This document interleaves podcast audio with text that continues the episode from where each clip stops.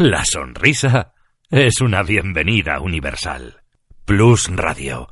La radio en positivo. Lubricantes Total patrocina Auto FM. Lubricantes Total.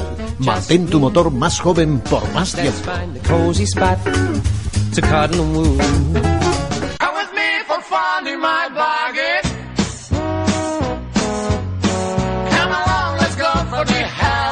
Aquí comienza Auto FM.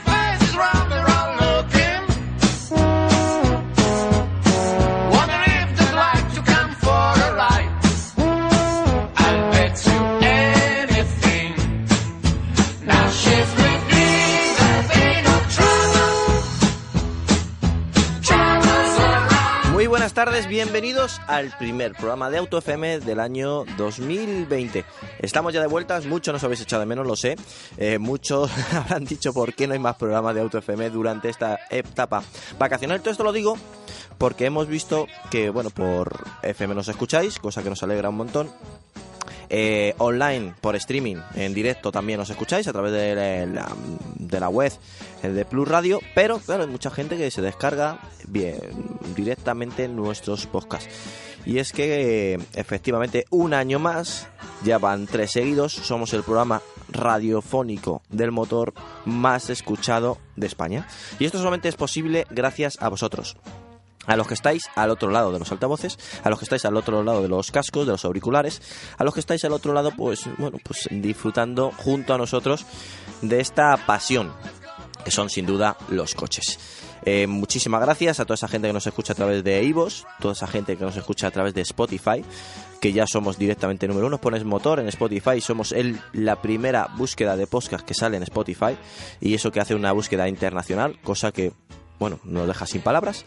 Y también en, en, iTunes, en Apple, también somos números uno, con lo cual, pues toda esa gente que le gusta disfrutar de la manzanita escuchando por grandes programas, entre ellos Auto FM, muchísimas gracias. Y toda esa gente también con aplicaciones americanas, que lo hicimos sobre todo porque había mucha gente con Tesla y como viene directamente del TuneIn, pues también nos escuchan y también nos han hecho número uno. Muchas, muchas, muchísimas gracias, insisto, por estar al otro lado del altavoz. Esta semana no quería dejar también de comentar, analizar y acercar, pues, bueno, buenas noticias. Parece ser que el año 2019, que nos hemos despedido recientemente, ha sido el mejor año en víctimas totales de accidente. Eh, no me gusta decir la cifra porque al final cada uno de, de, esas personas que sale a reflejar esa cifra tiene familia, tienen padres, tienen madres, tienen amigos nos han dejado lamentablemente. Pero lo, me quedo con lo positivo, que se ha reducido esa cifra. Es verdad que en esa cifra nos salen reflejadas al final pues víctimas que bueno pues están hospitalizadas o que se han quedado con, con algún problema grave pero lo importante es que siguen entre nosotros. Con lo cual, vamos a ver si vamos por el buen camino. Un buen camino que, bueno, en parte tengo que decir que ciertamente las instituciones han trabajado para ello, pero también hay que decir que tecnológicamente también hemos llegado.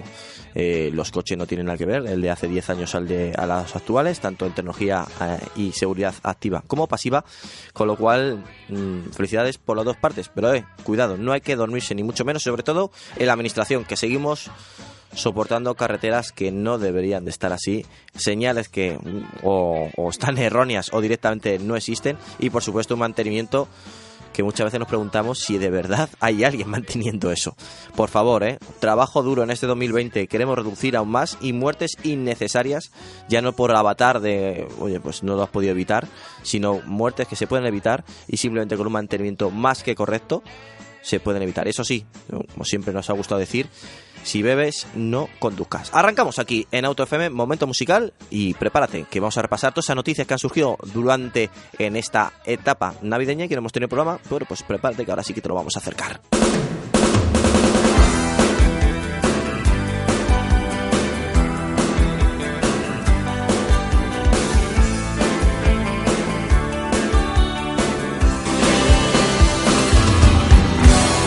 Auto FM, la revista sonora del motor, con Antonio Rodríguez Vaquerizo. Bueno, ya estamos, ya estamos aquí. Vamos a hacer la ronda de presentaciones. Fernando Rivas, bienvenido. Bueno, pues buenas tardes a todos. Eh, te tengo que decir, como voy a decir al resto, eh, feliz año nuevo.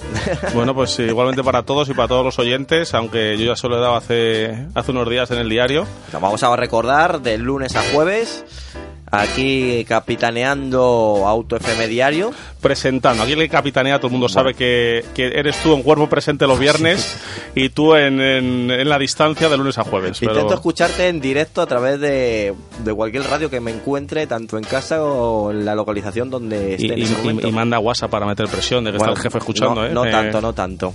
Que vamos a recordar, de lunes a jueves. De lunes a jueves. 7 a 8. Bueno, a mí me gusta decir, para que los oyentes lo tengan más claro, que es de lunes a viernes a partir de las 7. Venga, lo que bueno, pasa es que, bueno. los viernes es la tertulia canalla de dos horitas y de lunes a jueves pues estamos una, una horita. Una horita con las últimas noticias, con un poquito de música Con y con invitados. Efectivamente, tenemos eh, invitados, metemos mucho teléfono porque la gente está, obviamente, tiene más problemas para venir al estudio. Entonces, ah, esta semana hemos hablado con, con el Dakar, con Arabia Saudí.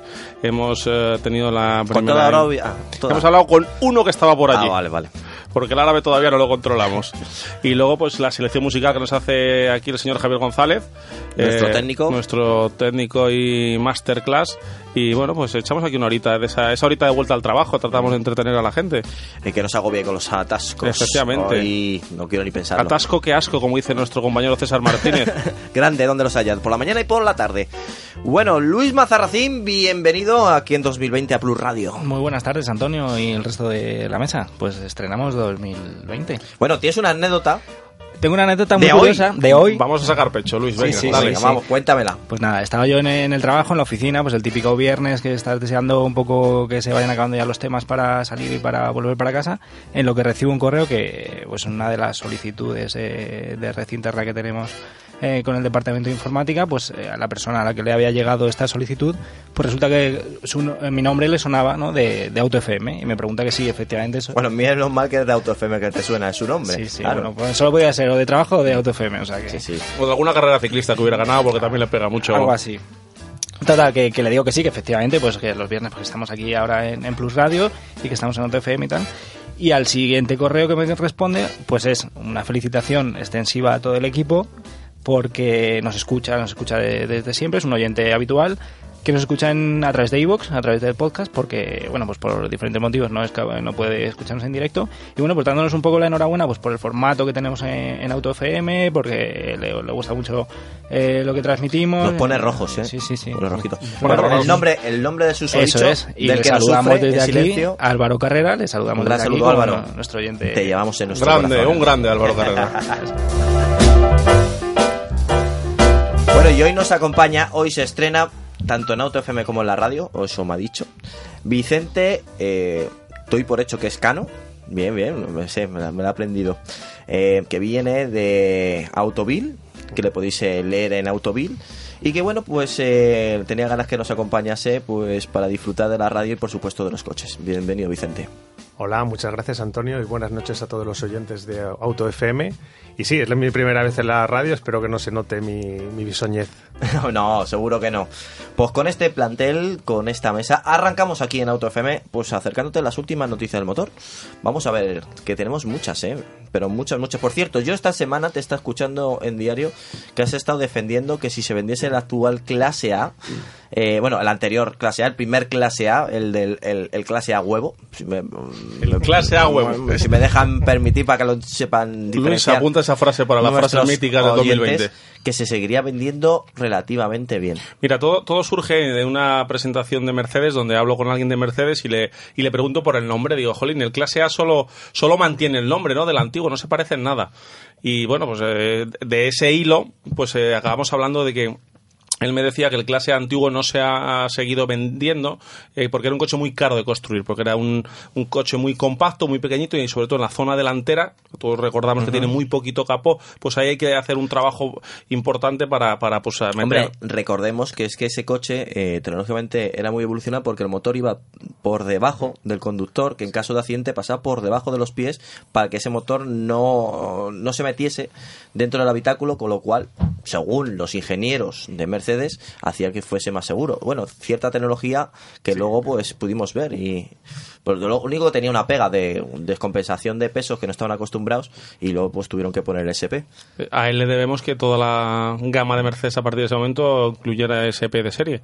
Bueno, y él me decía que ese coche él pensaba y yo también eh, me sumo a las palabras que nos decía esta, este, este miembro de, la marca que hubiera seguido teniendo éxito porque tenía un cliente un cliente tipo que nada tiene que ver con el cliente de la clase actual que busca un coche un poquito más alto quizás un cliente de cierta edad que, necesita entrar y salir con mayor comodidad que, que, viene a lo mejor de un clase E un clase S y quiere algo más pequeño más urbano para moverse por ciudad pero que siga siendo Mercedes que sea cómodo entrar y salir que no se quiere ir a un tamaño enorme de lo que es ahora un GLC o un GLK en aquella época, eh, y que él piensa que hubiera tenido éxito. Y yo y yo apoyo mi opinión en que como todos sabéis eh, yo he hecho bastantes mis pinitos y algo más que mis pinitos en el mercado del VO de la segunda mano y sí son coches que mantienen bastante su valor porque son coches que obviamente ya no se hacen y lo que hay en el mercado se cotiza bien por eso porque hay pocos coches que se le asemejen en premium, ¿eh? A lo mejor puedes buscar otras marcas donde hay coches similares,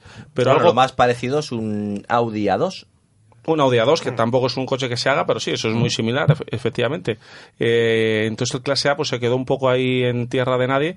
Eh, ahora ya pues no, no, no, es un modelo que no, que no está en el catálogo de, la marca, pero que yo pienso, aunque creo que tú, Antonio, no lo tienes muy claro. Yo no tengo mis dudas, la verdad es que la fiebre del monovolumen se nos ha pasado. Lo vimos y lo sufrimos aquí en España, y también te lo dijeron en el programa, con el tema del Renault Modus. Sí. Eh, fue casi una espantada que tuvo Valladolid, lo pasó francamente mal los coches no se, no se vendían, no por, porque el coche fuera malo, sino porque ya ese concepto de automóvil se había pasado de moda. Sí, quedó soleto. Y el clase A pues tenía cosas muy buenas, pero claro, sigue siendo un buen volumen. Vicente, un buen volumen, pero de toda regla. Sí, yo aunque tengo familia, por ejemplo, yo tengo dos niños y, en el día que me vaya a comprar un coche, por ejemplo, ya no me planteo un monovolumen, me iría un sub, ahora mismo los suburbanos son los que han reemplazado, digamos, esa arquitectura que tenía el, el primer clase A y, y, bueno, yo pienso que no, ya como dice Antonio, se ha pasado totalmente el tiempo y de hecho las ventas lo corroboran así y, que vayan retirándose del mercado más modelos y más modelos y más modelos. El último, el Carens, el año mm. pasado, que tenía cierto éxito, se vendían 500 unidades al pues Tenía, tenía cierto éxito porque era de los pocos monovolúmenes de verdad que había en el mercado y que tenía un precio de, bueno, mm, que casi te, era, un, era un delito no comprártelo si de verdad buscabas ese tipo de coches. Pero perdonad que os cambie de tercio, para caro de fabricar el A2 de Audi, ese sí era caro de fabricar, que era todo de aluminio, ese es un coche precioso. Sí, era un coche precioso eh, que había conseguido, tenía una marca muy, muy baja de consumo. Mm. Y luego, aparte, tenía cosas muy raras. Eh, eso de buscar una tapita donde se escondía para poderlo rellenar, el líquido de limpia parabrisas porque no podías acceder correctamente al motor. Tenía cosas, pues, un poco sibaritas que a lo mejor también hicieron que el A2 tampoco fuese un coche muy, pero que muy vendido. Sí, también se quedó. Hombre, clase A tuvo más éxito. yo creo con su clase vieron muchos, sí. Son coches que incluso tuvo un restyling y un coche que se vendió bastante bien. el, el, Audi A2 sí es cierto que, que era un coche espectacular. Eh, estéticamente era diferente a todo, era el, coche que te gusta o te disgusta, no tenía, no tenía término medio muy ajustado en consumos, una aerodinámica muy trabajada, pese a esa forma que tenía, tenía una aerodinámica muy, muy trabajada y bueno, pues no consiguió éxito. Quizás ahora lo más parecido... Eh, el clase B. Que el, clase, el clase B actual y el, Serie 2 de BMW. El, ah, bueno, sí, el Aptitude. Es lo más mm, parecido que nos queda en Premium y que mantenga unas ciertas cualidades de monovolumen. Sí, cierto es. Bueno, hablando de coches que están pasando entre comillas de moda, no porque no merezca la pena, sino porque el mercado está loco, tengo que decirlo así, es por ejemplo las berlinas. Entre las berlinas, una de las berlinas más interesantes que está en el mercado es el Opel Insignia G6 que bueno, nos han presentado un restyling para este 2020, bueno, un pequeño lavado de cara y pierde el motor diésel, cosa que creo que es un error porque la verdad es que funciona francamente bien en esta versión G6 y que pierde en el caso de la gasolina 30 caballos. Eh, mm, la verdad es que el Opel Insignia G6 es un modelo mm, pues para devorar kilómetros, eh, tener un plus de deportividad y sin perder pues eh, ese diseño que creo que es más que acertado en esta nueva generación del Insignia. Por supuesto, tendremos los faros Intellilux de LED de 84 diodos LED que funcionan muy bien por la noche. Es un, es un escándalo bien que funciona ese tipo de, Hombre, de de- luces. de- lo tienes que saber bien porque tú has tenido hace poco un Opel Insignia y tú eres Sí. muy de por la noche, además. Eh, la noche me confunde literalmente. Eh, si os crucéis conmigo será de noche. Efectivamente. Y más ahora que la noche llega antes que el día. Es lo, que- es lo malo que tiene que, que te llamen para poner música y la pongas también. Que- También, Que, te siguen también. llamando y llamando y no te puedes ir a la cama. También puede ser. Bueno, ya sabéis que habrá dos versiones eh, de 2 litros de 200 y 230 caballos y el diésel nos dicen adiós. En este caso, eh, el motor de diésel de 210 caballos funcionaba muy bien en la versión G6 y que, bueno, antiguamente, eh, hace escasamente menos de un mes, la versión gasolina tenía 260 caballos y ahora tiene 230 caballos, simplemente por motivos medioambientales de homologación. Bueno, pues el Insignia G6 nuevo 2020 ya está en el mercado. A mí me gusta mucho. Pero es verdad es que ahora ir con un- una berlina te miran hasta raro. ¿eh? Sí, bueno, es un segmento que lo está pasando mal, pero bueno, que se va revitalizando con coches como el Insignia, con coches que nos han gustado mucho a todos, yo creo, como el 508, ¿verdad? Tanto en su, eh, su versión familiar como en, como en esa, como en ese berlina con coupé. Eh, es, es- es la vía de escape que están teniendo las berlinas, ¿verdad? El, el buscar carrocerías donde el pilar C haga esa forma coupé y, y entre más, más por los ojos. Y el Insignia, bueno, pues ha dado un pequeño restyling que le va a mejorar un poquito la aerodinámica. Eh, ha tenido que pasar por el aro medioambiental y por el aro de consumos y eso le ha hecho que la potencia pues se haya visto mm, pues bajada en Mermada. en- mermada en Mm. esos 30 caballos. Pero yo creo que bueno que es un coche espectacular, muy muy muy bonito y que es eh, Es efectivo, dinámicamente funciona muy bien, eh, utiliza la plataforma del 508, fue un, un trabajo conjunto a pesar que todavía Opel era de General Motor, fue la primera vez que PSA y Opel trabajaron juntos y parece ser que fue a buena lid porque al final han, han acabado juntos. Y en este Opel eh, Insignia, es un Opel Insignia, eh, digamos, es un modelo de Opel especial porque es de lo último que de verdad eh, eh, se hizo junto a General Motor y con gran diferenciación con el grupo PSA, con lo cual pues vemos mandos que son de Opel, eh, botones que son de Opel, bueno, o de General Motor y, y los futuros modelos de Opel, esos mandos pues, van a ir desapareciendo poco a poco. Sí, eh, un coche que además pierde también 50 Nm de par, eso se va a notar en, en Sí, la conducción. Y pese a todo ello que hablamos y de reducción de consumo, estamos hablando de un coche, este motor de 230 caballos, que homologa en WLTP 12,2 litros. Yo solamente digo una cosa. eh, si antes tenía 260, ahora tiene 230, es el mismo motor. Hombre, pues mm, la electrónica está ahí. El motor tiene esa capacidad. Eso. Blanco y en botella. Se puede pasar a hacer un repasito, ¿no? Se puede hacer un repasito y dejarlo en 260. eh, sabes que va a ser totalmente fiable porque ya lo tenía. Pero bueno, Sí, eh, hay, que, hay que vender, las normativas son duras y hay que cumplirlas. Y, y en este caso, las marcas tampoco quieren pagar mucha multa. Y por eso la han tenido que reducir. Efectivamente, lo que no entiendo yo muy bien es cuando los motores para hacerlos más eficientes a veces los retocan como este y pierden par, porque yo creo que el par te ayuda a, a- a empujar desde bajas vueltas, llevar el coche con una marchita más Sí, larga. pero a lo mejor tienen que, te- a lo mejor tienen que inyectar más gasolina para tener ese par. Claro, si inyectan más gasolina, sale más humo, para que nos entiendan los oyentes de todo tipo. quema más por combustible, gasta- y, y claro, y- pues tiene y más emite más. y emite más. Las berlinas, Vicente, nos estamos despidiendo de ellas. Y es algo, creo, que bueno, puedo entender lo de los monovolúmenes, pero no de lo de berlinas. Bueno, nuestros primeros coches fueron todos unas berlinas. En mi caso, yo el mío fue el Opel Vectra, que me da mucha pena no haberlo conservado a estas alturas porque ya sería un clásico. El abuelo del que hablamos. Sí, totalmente. Sí, el Opel Vectra, sí, sí. Así que yo soy bastante fan de la gama Opel. Anteriormente tuve un, bueno, mi familia tuvo un, un Renault 12, pero el Opel Vectra fue el primer mío. Sí, sí, pero bueno, de todas maneras las ventas bajan, pero no es una caída como, por ejemplo, el, el segmento de los monovolúmenes que hablábamos Sí, antes. pero cuidado, Vicente, que mira, eh, hace poco vimos también el, un pequeño lavado de cara del Volkswagen Passat, Volkswagen Passat 2020, y entrevistando a la gente de Volkswagen decían que, bueno, ellos no saben cómo va a ser la próxima generación, que a lo mejor no existe la berlina que conocemos hoy en día. Bueno, ya sabes que Volkswagen ahora mismo mm, planea vender millones de coches eléctricos, por decirlo de Sí, alguna bueno, manera. Ese, eh, ese planteamiento eh, también lo quiero ver yo. También eh, lo del ID3 que no lo están vendiendo como el nuevo escarabajo, lo, lo quiero ver yo también. Mm. Esa, eh, esas expectativas que tienen. Pero bueno, está ahí. Es decir, que, que, que las berlinas están pasando un momento no muy bueno. Sí, además en muchos países, yo creo que incluso aquí en España, no, no sé cuál es el ser ahora mismo de la caja familiar, pero en- hay países como Alemania que probablemente el 60% de los Passat que se venden son con carrocería familiar. Así que ya hablar de berlina propiamente Sí. dicho, hay muchas marcas que están sacando compactos ya con carrocería familiar también. Yo creo que ya incluso mucha gente que eh, iba al segmento de las berlinas está pasando ahí, salvo las representativas tipo Volkswagen Que yo creo que va a seguir teniendo su mercado.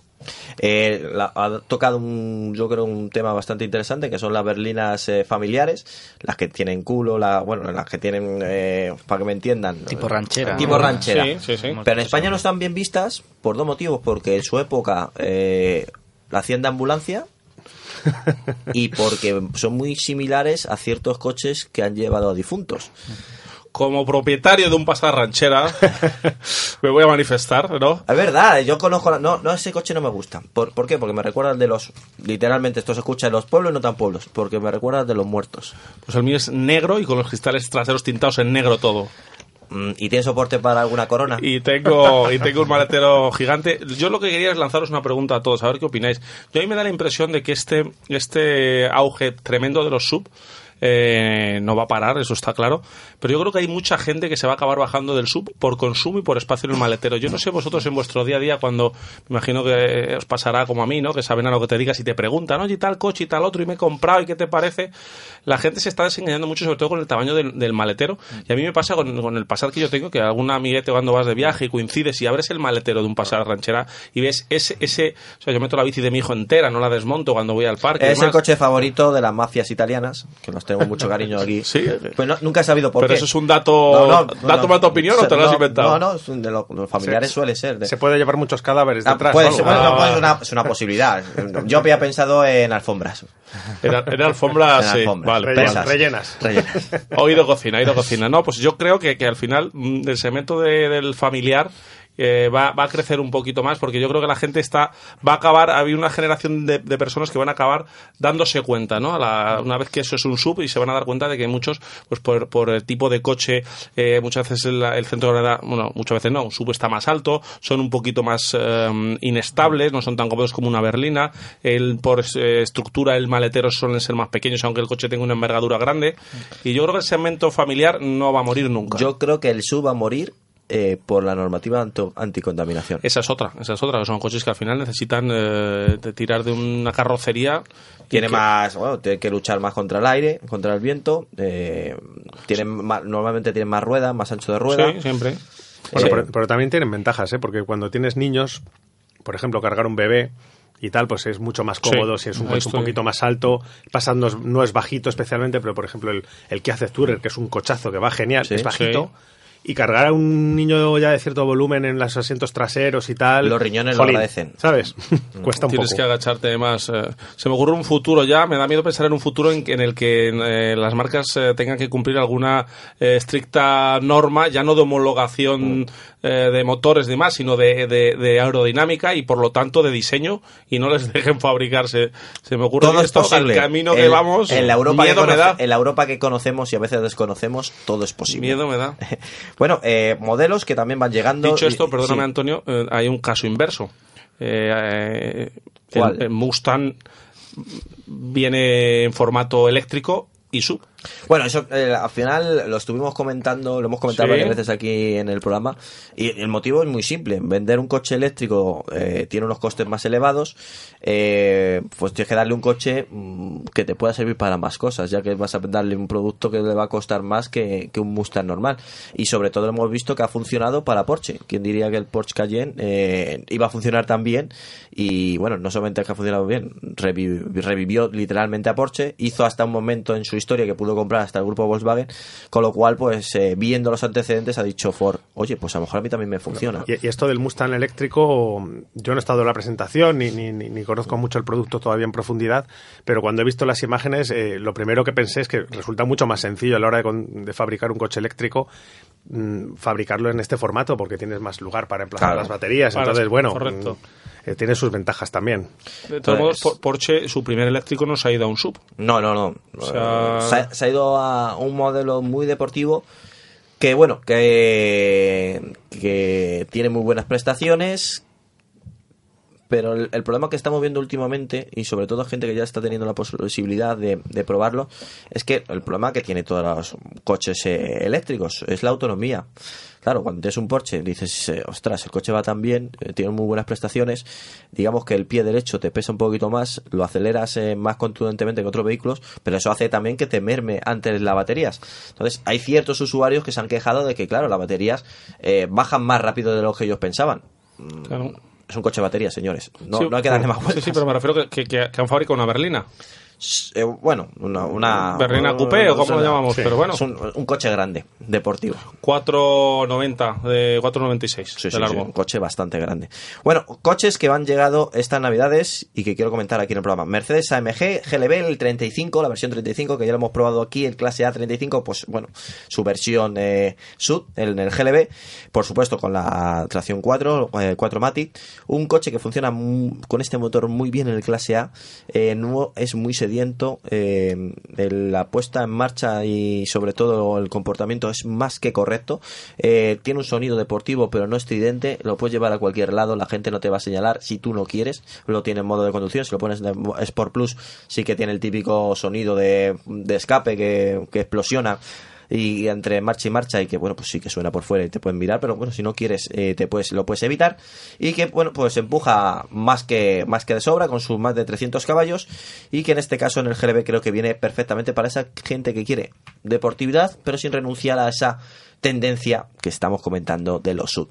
GLB 35 AMG con tracción total eh, deportiva 4 Mati de Mercedes Lo que ha cambiado la película, ¿eh? Estamos hablando de MG, estamos hablando de un sub, estamos hablando de un coche de hasta 7 plazas, estamos hablando de un coche de 2 litros, ya no estamos hablando de esas cilindradas que, que siempre nos tenía acostumbrado MG, un coche de, de 306 caballos, como tú bien dices.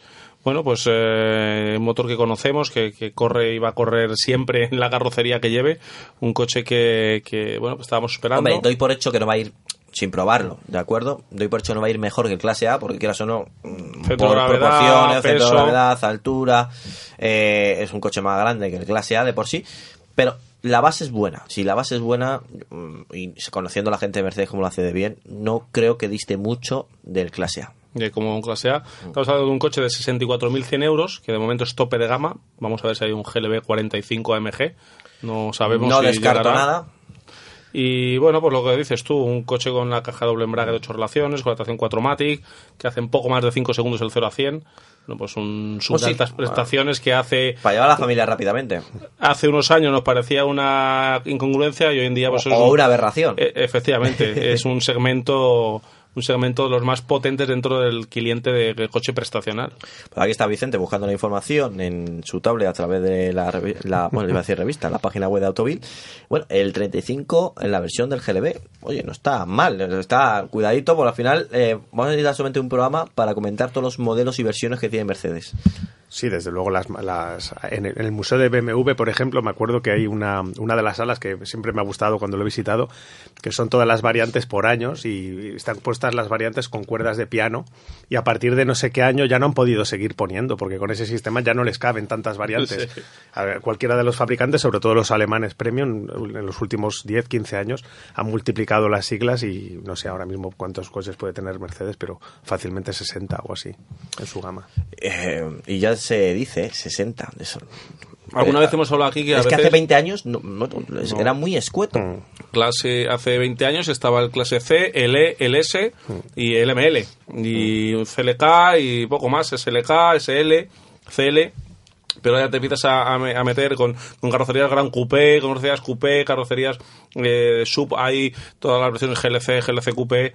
La verdad es que hay veces que cuesta eh, pensar o de saber si realmente no hay muchos modelos que se fagocitan a otros y que si, si es necesario una gama tan, tan extensa.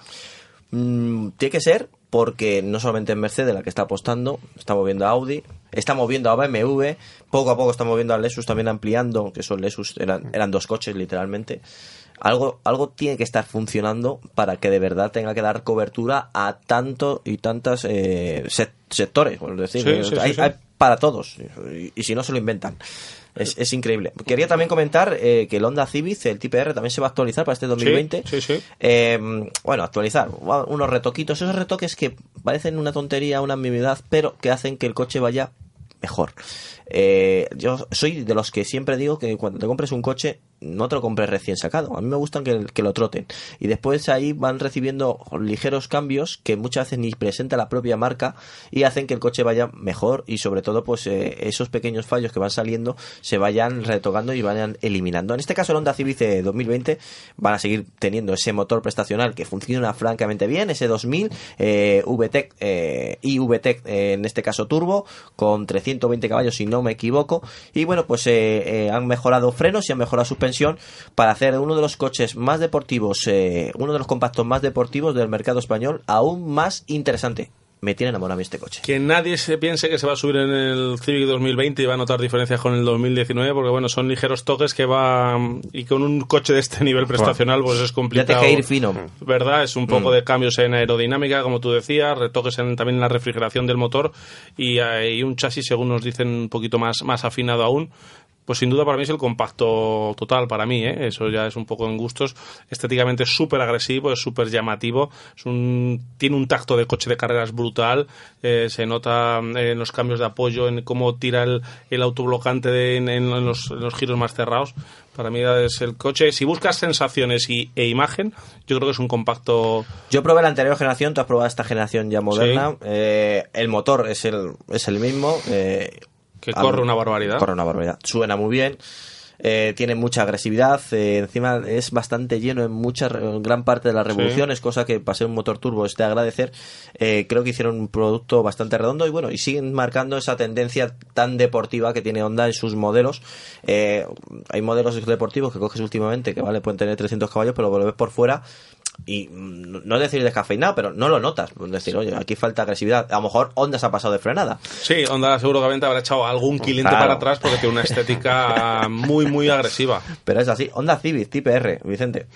Te guste o no los coches, es un coche que te llama la atención. Por supuesto. Y además una cosa que hacen muy bien los, los, los fabricantes japoneses en general y Honda en particular, que es fabricar coches para, para aficionados, para fans. Pues, sin renunciar además a los estándares que ellos tienen de, de cierto confort y, no de realizar demasiadas concesiones en términos de habitabilidad y de usabilidad del vehículo, sigue teniendo esos guiños a los, a los fans de siempre de un, de un compacto deportivo y, bueno, desde luego es un coche con el que siempre te van a parar en un control, eso seguro.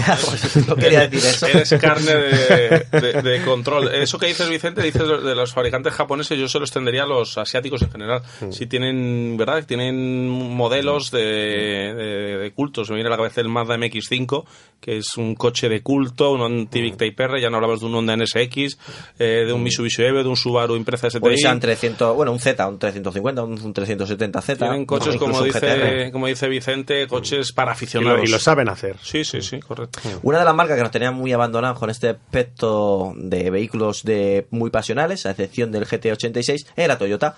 Eh, hace poco presentó el Toyota Supra, que para muchos no debería haberse llamado Supra porque em, es un coche que se ha hecho conjuntamente con BMW, eh, la versión BMW Z4. ¿Sí? Eh, sí, es un coche que funciona muy bien, es un coche altamente deportivo, muy eficaz, pero a lo mejor los, los seguidores de Toyota buscaban algo más diferencial. Vale, de acuerdo, se lo puedo comprar. Pero ahora, cuidado. Ahora no, ahora no puedo decir ningún pero. Nos han presentado un modelo muy, pero que muy especial. Extremo, podría denominarlo. Toyota GR Yaris con 261 caballos. O sea, has escuchado bien, querido oyente. Un Yaris con 261 caballos de serie eh, matriculable que vas, a, vas al concesionario y lo puedes comprar. Aunque ya veréis que, bueno, hay, hay un pero, eh, que es su precio, que está cerca de los 36.000 euros por un Yaris, sí, también has escuchado bien. Y en este caso, pues eh, puede alcanzar más de 230 kilómetros por hora. Eh, es un producto diseñado por y para, para afianzar su aspecto deportivo dentro del World Rally Car, es decir, que tienes, vas ganando etapas, vas ganando campeonatos. Pues, ¿Por qué no tienes un producto por lo menos para decir, oye, que tengo esta tecnología. Y me parece muy bien y muy, buen criterio la gente de Toyota que haya creado este vehículo. Y que bueno, tiene muchísima personalidad. Es una carrocería tres puertas. Eh, tiene eh, tomas de aire tanto falsas como no falsas por todo el frontal, eh, ensanchado la parte trasera con grandes, eh, bueno, grandes músculos, grandes curvas. La parte de atrás es, eh, soberbia. Me parece muy bien realizada y muy diferencial a un Yaris normal. Y bueno, pues pareja de asientos delanteros con claro diseño totalmente deportivo, para sujetar bien el cuerpo, pedales de aluminio, por supuesto, un 1.6 el motor, tricilíndrico, Ay, eh, tracción total, cambio manual, Ahí quiero llegar. 261 caballos. Sobre el papel, me tengo que probar tres cilindros. Esto es para 261, pero sobre el papel no pinta nada mal este vehículo. No, la verdad es que tiene todos los componentes que pedirías, excepto ese tricilíndrico, que a nadie se le hubiera ocurrido, ¿verdad? Pero tiene todos los componentes para... Claro, yo antes decía, bueno, tricilíndrico, pero luego he probado el Ford Fiesta ST ¿Y cómo va? y va muy bien, vale, venga, te lo puedo comprar, pero ya 261 caballos ya me está dando miedo. ¿eh? Es un coche que se ciña a la regla que acaba de decir Vicente. Coche para aficionado, coche Total. para coche tandero, de deportivo, de, de, curve- de curvear. 0 a 100 en 5,5 segundos, eh, par 360 Nm de par, que está bien para un motor diésel y con tres cilindros. Eh, motor gasolina con tres cilindros, Sí. perdón. Eh, mm, es que, bueno, tracción de integral total. Y sobre todo, una, opcionalmente, eh, puede acoplar dos diferenciales de deslizamiento limitado tipo Torsen, que ya es la guinda que hace pues de esto un coche casi de carrera, es un coche que se ve en... Parece un World Rally Car, tiene ese estilo de aleta ensanchada Sí. de los coches que están corriendo ahora el, el a mí me gusta sobre todo, y una de las grandes críticas que yo hice al Focus RS anterior, al nuevo no, porque la nueva caja todavía no ha tenido, es que mecánicamente, eh, por comportamiento, por, por, por haber adoptado por tracción total, todo me parecía bien, pero es que era muy similar a un ST. Es decir, no tenía esa, ese incremento de ancho de vías que siempre nos tenían acostumbrados, ese body kit, ese, ese kit especial Ese punto de cuerpo, diferencial, claro, ese punto diferencial. Era, era un Focus uh, con bueno una preparación de mecánica muy buena, pero sigue siendo un Focus.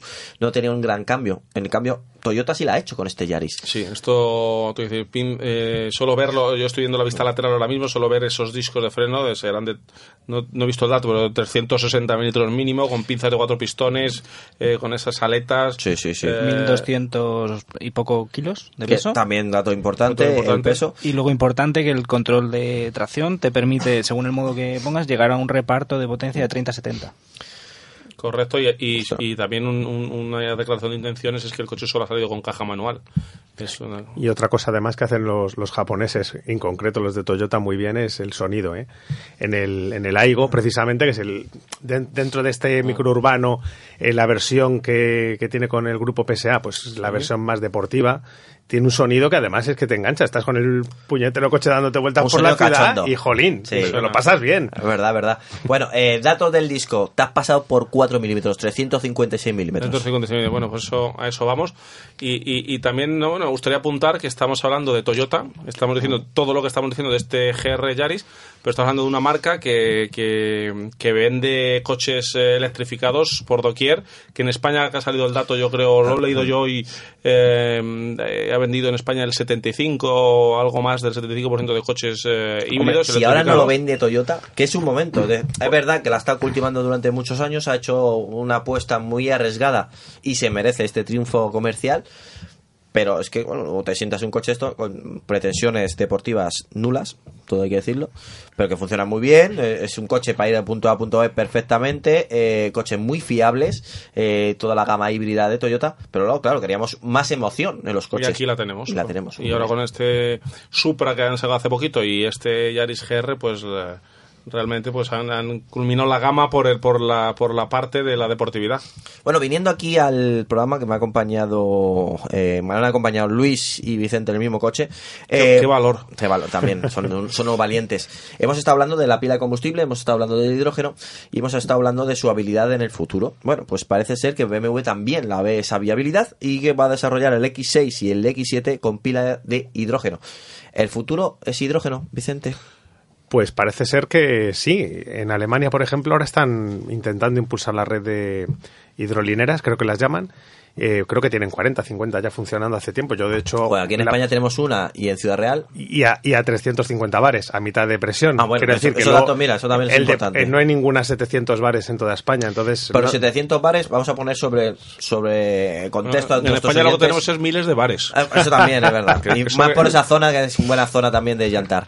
Eh, ¿qué significa que de 350 bares a 700? Bueno, cada bar es una atmósfera, Mm. ¿vale? Entonces, eh, eh, la- para poder guardar todo el hidrógeno necesario para llegar a realizar trayectos de más de 500 kilómetros, es necesario comprimirlo. Ese hidrógeno Mm. tiene que estar, ahora se consiguen 700 bares con un depósito que es bastante, que está muy reforzado porque es de varios milí- de centímetros de aluminio reforzado con fibra de carbono etcétera. Y si rellenas a 350 pues puedes meter ahí dentro la mitad del hidrógeno con lo Ya cual está. harás la mitad de distancia Eh, 700 eh, bares, que es ahora parece ser, va a ser el estándar para poder esta- tener esta pila de combustible, el hidrógeno.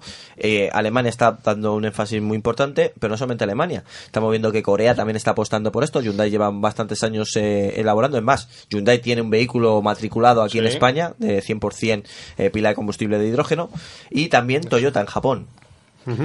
Sí, Eh, desde luego está eh, para la- de cara a los Juegos Olímpicos va a haber una flota de coches de hidrógeno de Toyota así como eléctricos y tanto Corea como Japón que tienen la ventaja de que Corea en realidad es una isla también como Japón Sí. porque están comunicado entonces tienen la ventaja de que pueden planificar un sistema de digamos suministro para mantener una flota de prototipos que eran hasta ahora pero cada vez allí se venden coches de hidrógeno desde hace algunos años. No en grandes volúmenes todavía pero hay unos cuantos miles circulando Pues vamos a tener que estar muy atentos. La verdad es que a mí es una variante tecnológica que me gusta más que el propiamente dicho que la batería por muchos motivos, sobre todo porque mm, gestar tanta tanto componente para una batería estamos viendo que está siendo complicado. Es más, muchos están diciendo que seguramente si de verdad quisiéramos todo el parque móvil 100% de baterías sería imposible por capacidad de minerales en este momento y de producción.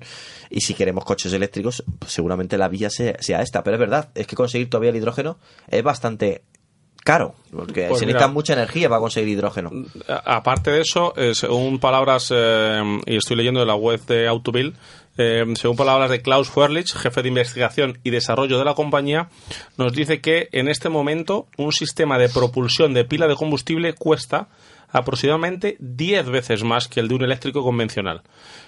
Y que planean igualar costes eh, alrededor de 2025, pero a día de hoy es 10 veces más caro un sistema de propulsión de pila de combustible que, que un sistema eléctrico convencional. Sí, pero aún- así ya han conseguido avanzar bastante, ¿eh? porque yo llevo yendo sobre esta tecnología más de 10 años seguramente. Mm. De hecho, en 2006 reposté en una gasolinera de hidrógeno en Berlín Ostras. con Opel, con uno de los... eh, sub que tenían en aquella época y desde luego han conseguido abaratarlo porque por aquel entonces costaba un millón de euros cada, cada Cuidado. componente de esto entonces Ostras. ahora, ostras, ya hemos avanzado algo y sobre todo es verdad que el hidrógeno es un digamos un sumidero en- energético porque cuesta más energía a- Crearlo, crearlo claro, sí. de la que vas a obtener de él siempre, pero es, evidentemente en un sistema excedentario de energía, por ejemplo, nosotros en España pagamos muchos molinos de viento por la noche porque no hay una, una No hay una demanda de- demanda. no hay una demanda eléctrica para tanta Tanto. electricidad, entonces ahí se podría acumular. Es una manera de acumular la electricidad que debería ser de, producida localmente y tal, pero Claro, bueno. en vez de mm, lo difícil que es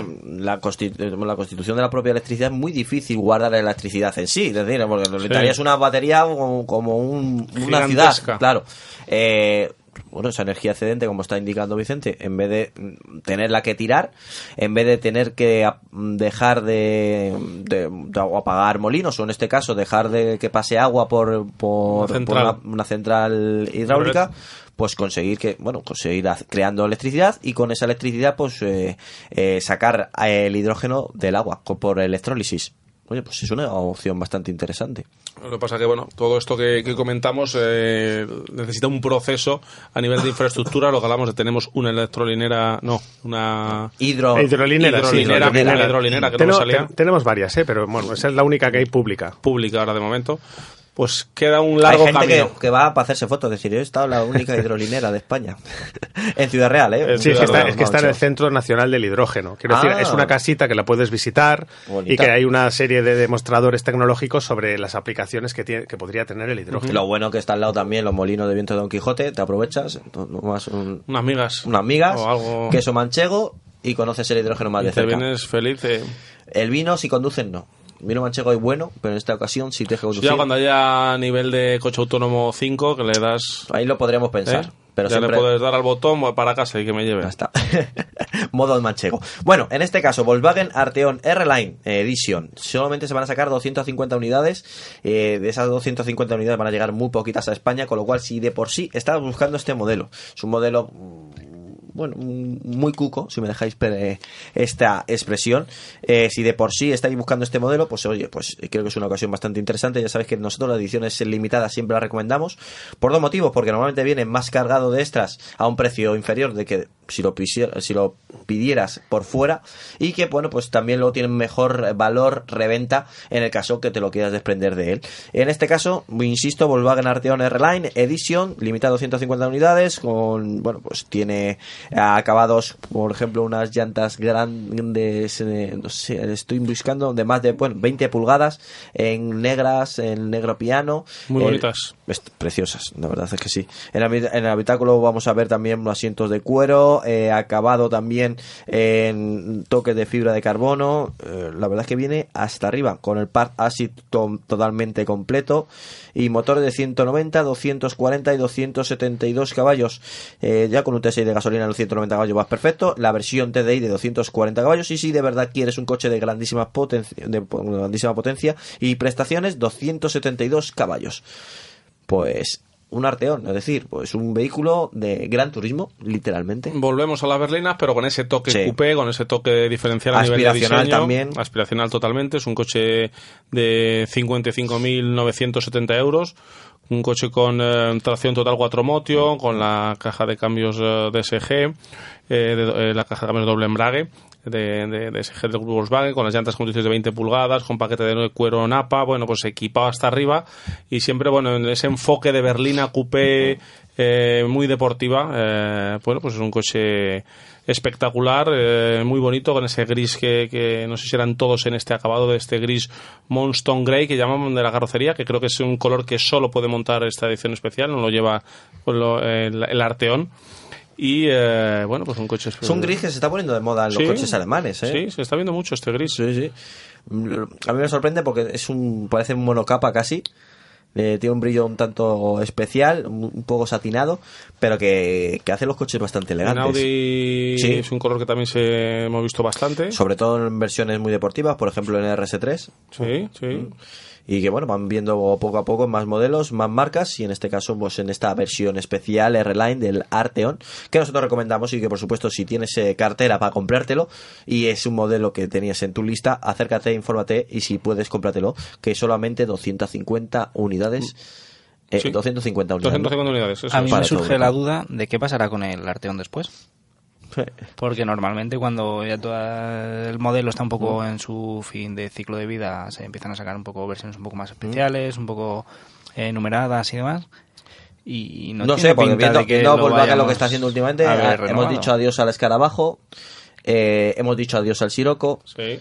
Mm, no sé por dónde irán los tiros. Ahora están apostando mucho por la nueva generación del Golf, que está a puntito de entrar por la puerta. 8. Eh, el ID3, que nos lo están vendiendo como que va a ser el revulsivo, va a ser el escarabajo del futuro, cosa que yo tengo todavía El mis eléctrico del pueblo.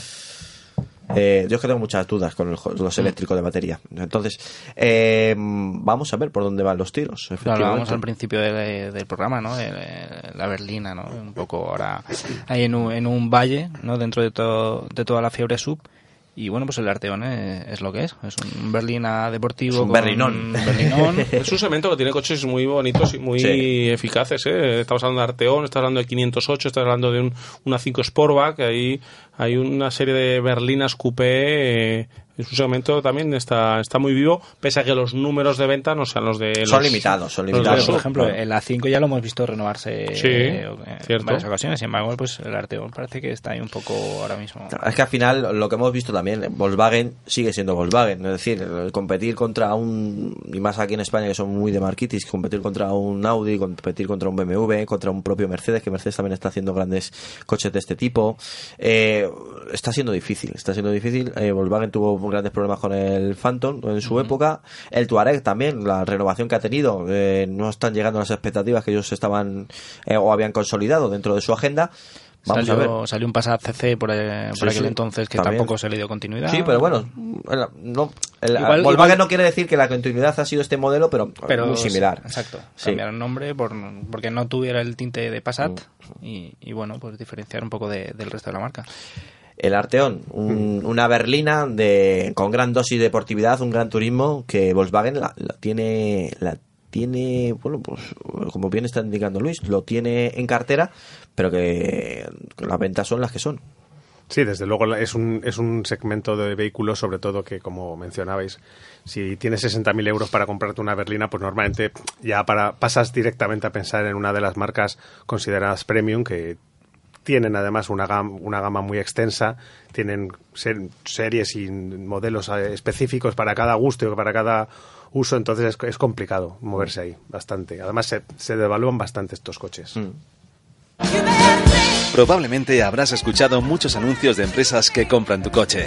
Esas que te dicen que van a pagar más sin ni siquiera verlo. En Argüelles llevamos 55 años en el mercado y preferimos decirte las cosas tal como son. En Argüelles compramos tu coche siempre que se encuentre en buen estado y te garantizamos que te pagaremos un precio justo, ni más ni menos. Argüelles Automóviles, calle Galileo 5 y 7, en el centro de Madrid.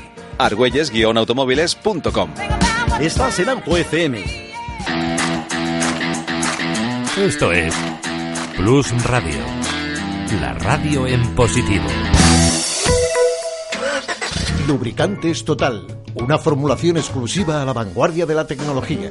Los lubricantes Total prolongan la vida de tu motor y mejoran su rendimiento en las condiciones más extremas. Lubricantes Total, mantén tu motor más joven por más tiempo.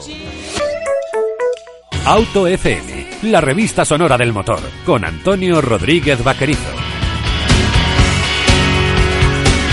Ya estamos de vuelta, ya estamos aquí comentando, analizando, bueno, pues viendo la- el panorama nacional e internacional del mundo del motor y por supuesto, pues eh, con nuestra visión intentamos siempre ser entretenida.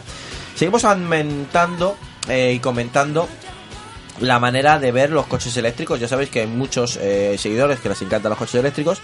eh, gente muy seria, eh, con, con grandes conocimientos y otra, os tengo que decir, es que tenemos gente de todo tipo. Luego hay gente que solamente piensa que el coche eléctrico es lo que tiene que funcionar sí o sí. Y ya como hables de gasolina o diésel, bueno, te tiran piedras. Pero vamos a ver. Término medio, por favor. Grises, Promedio. grises. Entre el blanco y el negro hay una escala de Ay, grises. de verdad. Ni 100% eléctrico, que todavía tiene muchas limitaciones, nos guste o no. Y tampoco son tan mal los coches de gasolina y diésel. Entonces, por un poquito de cabeza. Bueno, a lo que estamos. cortos y seguros.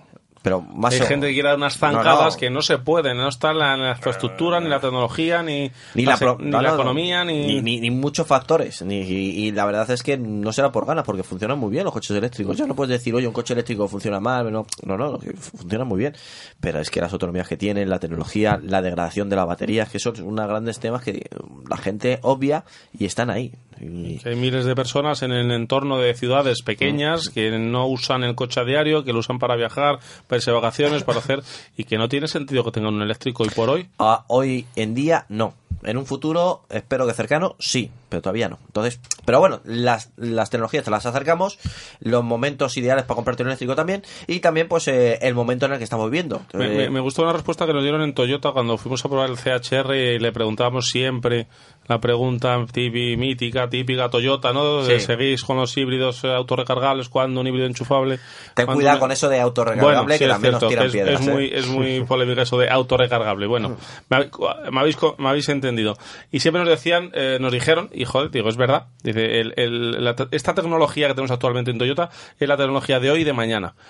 Si pasado mañana ya es el 100% eléctrico es lo que está, mm, tenemos la tecnología, la tenemos ahí, la tendremos y la lanzaremos. Pero es cierto que hoy, a día de hoy, un híbrido es un coche...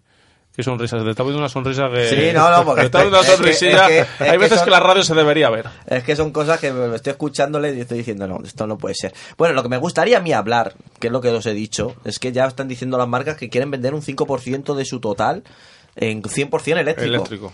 No, no eléctrico, 100% eléctrico. 100% eléctrico, claro, sí. cuidado, eso eh, hay gente que dice, estamos vendiendo eléctricos, no estás vendiendo híbridos, amiguete. 100% eléctricos. En e- esa marca que ha declarado que ya quiere vender este año que entra 2020 un 5% de 100% eléctrico, ha sido Hyundai. Que es verdad que dentro de su eh, gama tiene coches más que notables en 100% eléctricos. Entre ellos tengo que hablar del Hyundai Kona, que me encanta cómo funciona el 100% eléctrico. Pero también tengo que decir y afirmar que creo que es demasiado positivo ese 5% dentro de todas sus ventas, que ya vende Hyundai, ¿eh? Eh, eh, me estaban diciendo eh, cuando se está escuchando el hilo musical anterior que bueno que casi están forzadas las marcas a vender eh, ese porcentaje si de verdad quieren bajar el ratio total de emisiones y no tener grandes multas Y por Europa la multa, efectivamente. y, y, bueno, me parece un, un razonamiento que, que sí, que tien- pues, tenéis razón, pero también digo, hombre, eh, hay tiene que haber alguien que compre ese- esos coches. He hecho ahora una búsqueda rápida y me sale que Hyundai quiere vender el 5% eléctrico y que SEAT eh, se ha propuesto vender 10.000 mis eléctricos en 2020, en dos marcas, ¿eh? Podría seguir. Eh, ¿Dónde están los compradores? Pues vamos a verlo, el mercado nos lo dirá. Bueno, hay países en Europa que ahora mismo sí que se está vendiendo un 5 un 6% de, de las ventas totales son de Sí. coches eléctricos ya. Claro. Lo que pasa es que son países que mantienen un sistema de ayudas estable, bien conocido por todo el mundo. Con una orografía muy diferente Jugoso en a, la dado. española, porque Mm. recordemos que son gente que no lo sabe, pero España es el segundo país eh, de Europa, el segundo país de Europa con más montaña. Eh, claro, la gente piensa que, bueno, pues, cuando viaja por Europa, pero es que España, con la orografía que tiene, es muy complicada. Es decir, que eh, tenemos mucha subida, mucha bajada, justamente las condiciones menos idóneas para un vehículo eléctrico. De todos modos, yo, el, el eléctrico para mí en mi cabeza está circunscrito al entorno urbano de momento. Hay ya opciones bastante interesantes para hacer eh, viajes de quizás medio recorrido, pero ahora mismo lo que hay que potenciar, lo que hay que apoyar, lo que hay que apretar y donde tenemos un problema serio de, de contaminación es en las grandes ciudades, es tratar de que cada vez más gente use el transporte público, que cada vez más calderas estén eh, eh, no, no emitan esas, eh, no sean calderas de, de, de gasoil, de, de carbón, y trabajar en ese sentido que el- y, que, y que el que tenga la necesidad de, de- de hacer un reparto urbano, de entrar en los centros de las ciudades, pues lo pueda hacer con un coche eléctrico. Eh, ahí es donde hay que trabajar fuerte y luego poquito a poco irnos eh, añadiendo a, a buscar ese, ese, esos coches ya para todo uso eléctricos. Vamos a ver por dónde van los tiros, pero eh, está ahí. ¿De verdad pensáis que hay 10.000 españoles deseosos de comprar un Seat Mi eléctrico? Ah, bueno, que son Seat vendidos en eléctricos vendidos en España, a Mm. eso se refiere Seat. Lo veo complicado. Lo veo complicado porque creo que incluso la cifra de, de Toyota que antes mencionabais, que de Yaris vendidos el año pasado en España, fueron aproximadamente 11.000 o así. Claro, y vemos que- Yaris por todas partes, ¿eh? Pues sí, es que, uff, yo, lo- yo lo veo complicado. Yo no, no sea por ganas, no me importa que haya Seat Mi eléctricos por las ciudades españolas. Pero no veo ese cliente que quiera un Seat Mi eléctrico. Y sobre todo que pueda cargarlo y que pueda tener- mantenerlo. Tienes que tener Porque un sitio para cargar, que eso te- ya, ya de por sí es complicado, y sobre todo en las ciudades españolas donde eh, no hay sitios para cargar mm, físicamente en la calle y luego tampoco hay aparcamientos, No, y y no, hay garajes. Y, no hay fiabilidad del sistema, porque luego vas a un sitio que te aparece en el mapa de, en el navegador Sí. del coche o que te sale Bueno, una aplicación y resulta que allí no puedes pa- no puedes porque ni siquiera se ha puesto en servicio nunca ese punto de, de carga leches porque aparece entonces en el mapa. Efectivamente. Y luego sigue estando el hándicap de, de los garajes comunitarios, de, de- de cómo te pones tú tu enchufe en, en tu plaza, ¿no? A nivel de... Bueno, eso, eso hoy en día ya está bastante bien resuelto. ¿eh? O sea, ya ahora mismo tú tienes solamente que notificárselo a la, a la comunidad y por, no quiero mencionar nombres de eléctricas, pero una de las dos grandes está llevando a cabo una campaña. Bueno, las dos están llevando una, pero hay una en concreto que te pone prácticamente el punto gratis. Incluso si en una determinada comunidad pues eh, hay tres personas que están de acuerdo en poner el punto de carga, ellos llegan y si la- el resto de los vecinos están de acuerdo, hacen la preinstalación para cada una de las plazas, de manera que luego tú futuro- solamente te tienes que poner el wallbox el día que quieras tener un punto de, de recarga en tu plaza de aparcamiento, que además revaloriza la esa, esa plaza. O Sí, sea que, cierto. bueno, yo creo que eso lo vamos a ver quizá más rápido incluso que los, que los coches. Eh, seguramente, además, las nuevas viviendas creo que por normativa ya tiene que haber preinstalación. Entonces eh, está muy cerca. de- de Desde que eres realidad. propietario te sabes la normativa muy bien, ¿eh? Sí, ya, soy propietario, no veas tú. la- Soy propietario de un, de, de un secarral con conejos. que ahora tiene que construirse una casita. Bueno, poquito a poco. Bueno, vamos a ver, eh, coches pequeños, no solamente del Seat Mi eléctrico vive el hombre, y en este caso el Fiat 500 y el Fiat Panda microhíbridos con 70 caballos han conseguido la etiqueta Eco, eh, bueno, ya sabéis, con microhibridación, trucos de homologación, como lo queráis denominar, pero que han conseguido la etiqueta eco. Eh, coches que, que de por sí están siendo muy perseguidos por Europa, cosa que creo que es una equivocación garrafal. Eh, porque son coches idóneos para la ciudad, que consumen relativamente poco para la ciudad y que, bueno, pues se le está casi exprimiendo a tener unos consumos muy, muy, muy pequeños, casi imposibles para tener una motorización normal. Y claro, están haciendo que marcas estén planteando si de verdad merece la pena seguir elaborando sus presupuestos en un segmento A tan pequeño en ventas como es pues el, el Fiat 500, el futuro Fiat 500. En este caso han conseguido la microhibridación, cosa que me alegro, y que bueno, es verdad que han hecho un truquito, como muchas de las marcas, que han metido una batería más grande, ahora las paradas de estar estos son más alargadas y con eso han bajado eh, las emisiones y han conseguido esta etiqueta eco. Eh, pues bienvenido sea mientras que pueda durar un poquito más la venta de estos vehículos, insisto, muy efectivos en la ciudad y que mm, no todo el mundo puede permitirse por tecnología tener un coche 100% eléctrico. Sí, son coches de tricilíndricos, de gasolina, con motor de, de un litro y 70 caballos. Eh, coches que pueden ya desconectar el motor circulando a menos de 30 kilómetros por hora. Eh, y bueno, pues eh, una forma muy asequible de tener etiqueta eco, seguramente sea el, el vehículo, el Fiat Panda, hablo con etiqueta eco más barato del mercado, están precio de 12.700 euros. Y al final muchas veces eh, pues echa la ley, echa la trampa. Tienen, las marcas tienen que buscarse la fórmula de tener esa ansia de etiqueta eco, etiquetas eco con microhibridación, que como dice Antonio, pues bueno, cada vez están más miradas, más perseguidas, sobre todo por los fabricantes de vehículos eh, híbridos enchufables que tienen a veces la misma catalogación con una tecnología muy superior y con unos costes eh, pues mucho más, mucho más altos. Eh, están muy perseguidos los segmento A. Yo no sé si alguien ha tenido un trauma en, en Europa con ellos o, o algo, eh, pero creo que es una equivocación. Es que no les queda otra a algunas marcas para intentar evitar las multas, porque son coches que por su peso, porque la, la- la ley que ha entrado en vigor ahora el 1 de enero penaliza los coches de más de, más de 300 1.300 y pico kilos. Entonces son coches que se quedan ahí y por la ecuación de, de- de compensación de esta ley, pues eh, están más penalizados y además como dice Fernando, son coches que relativamente mm, el valor añadido que le genera al fabricante, el, el beneficio es muy relativo para luego introducir nuevas tecnologías, con lo cual es muy complicado para ellos y si encima les, les les genera una complicación añadida, que es una multa jugosa, pues claro, crecen las ganas de deshacerse de ese vehículo en la gama. Eh, bueno, vamos a ver por dónde van los tiros, vamos a ver cómo funciona este Fiat 500 Eco, ese Fiat Panda, eh, modelos interesantes, sobre todo en ese evento A, que hemos recomendado muchas veces aquí en, en Auto FM, que creemos que son coches muy nobles. En el caso del Fiat 500, pues bueno, ya sabemos que es un, toquecito más eh, aspiracional, pero en el caso del Fiat 500 es un coche que lo que pagas te lo dan, con lo cual pues es un coche bastante franco en todos los detalles cuando compras este vehículo. Y eh, quería hacer un cambio de tercio y comentar también coches premium. El año 2019 nos ha dado una sorpresa en el mercado español porque eh, después de muchos años de hegemonía eh, por parte de Audi, Mercedes ha sido la que más ha vendido por delante de Audi y BMW en España. Con lo cual, pues dar la enhorabuena a Mercedes que ha conseguido este puesto, que no creo que haya sido por casualidad, porque la renovación total de toda su gama eh, ha sido más que clara y con productos más que interesantes. Eh, más en este caso, eh, el primer clase A, eh, sin ser el huevo que hemos comentado al principio, yo tenía Manda mis dudas, manda huevos, nunca mejor dicho. Interiormente, eh, creo que no estaba al nivel de un coche premium, pero en esta generación ya sí.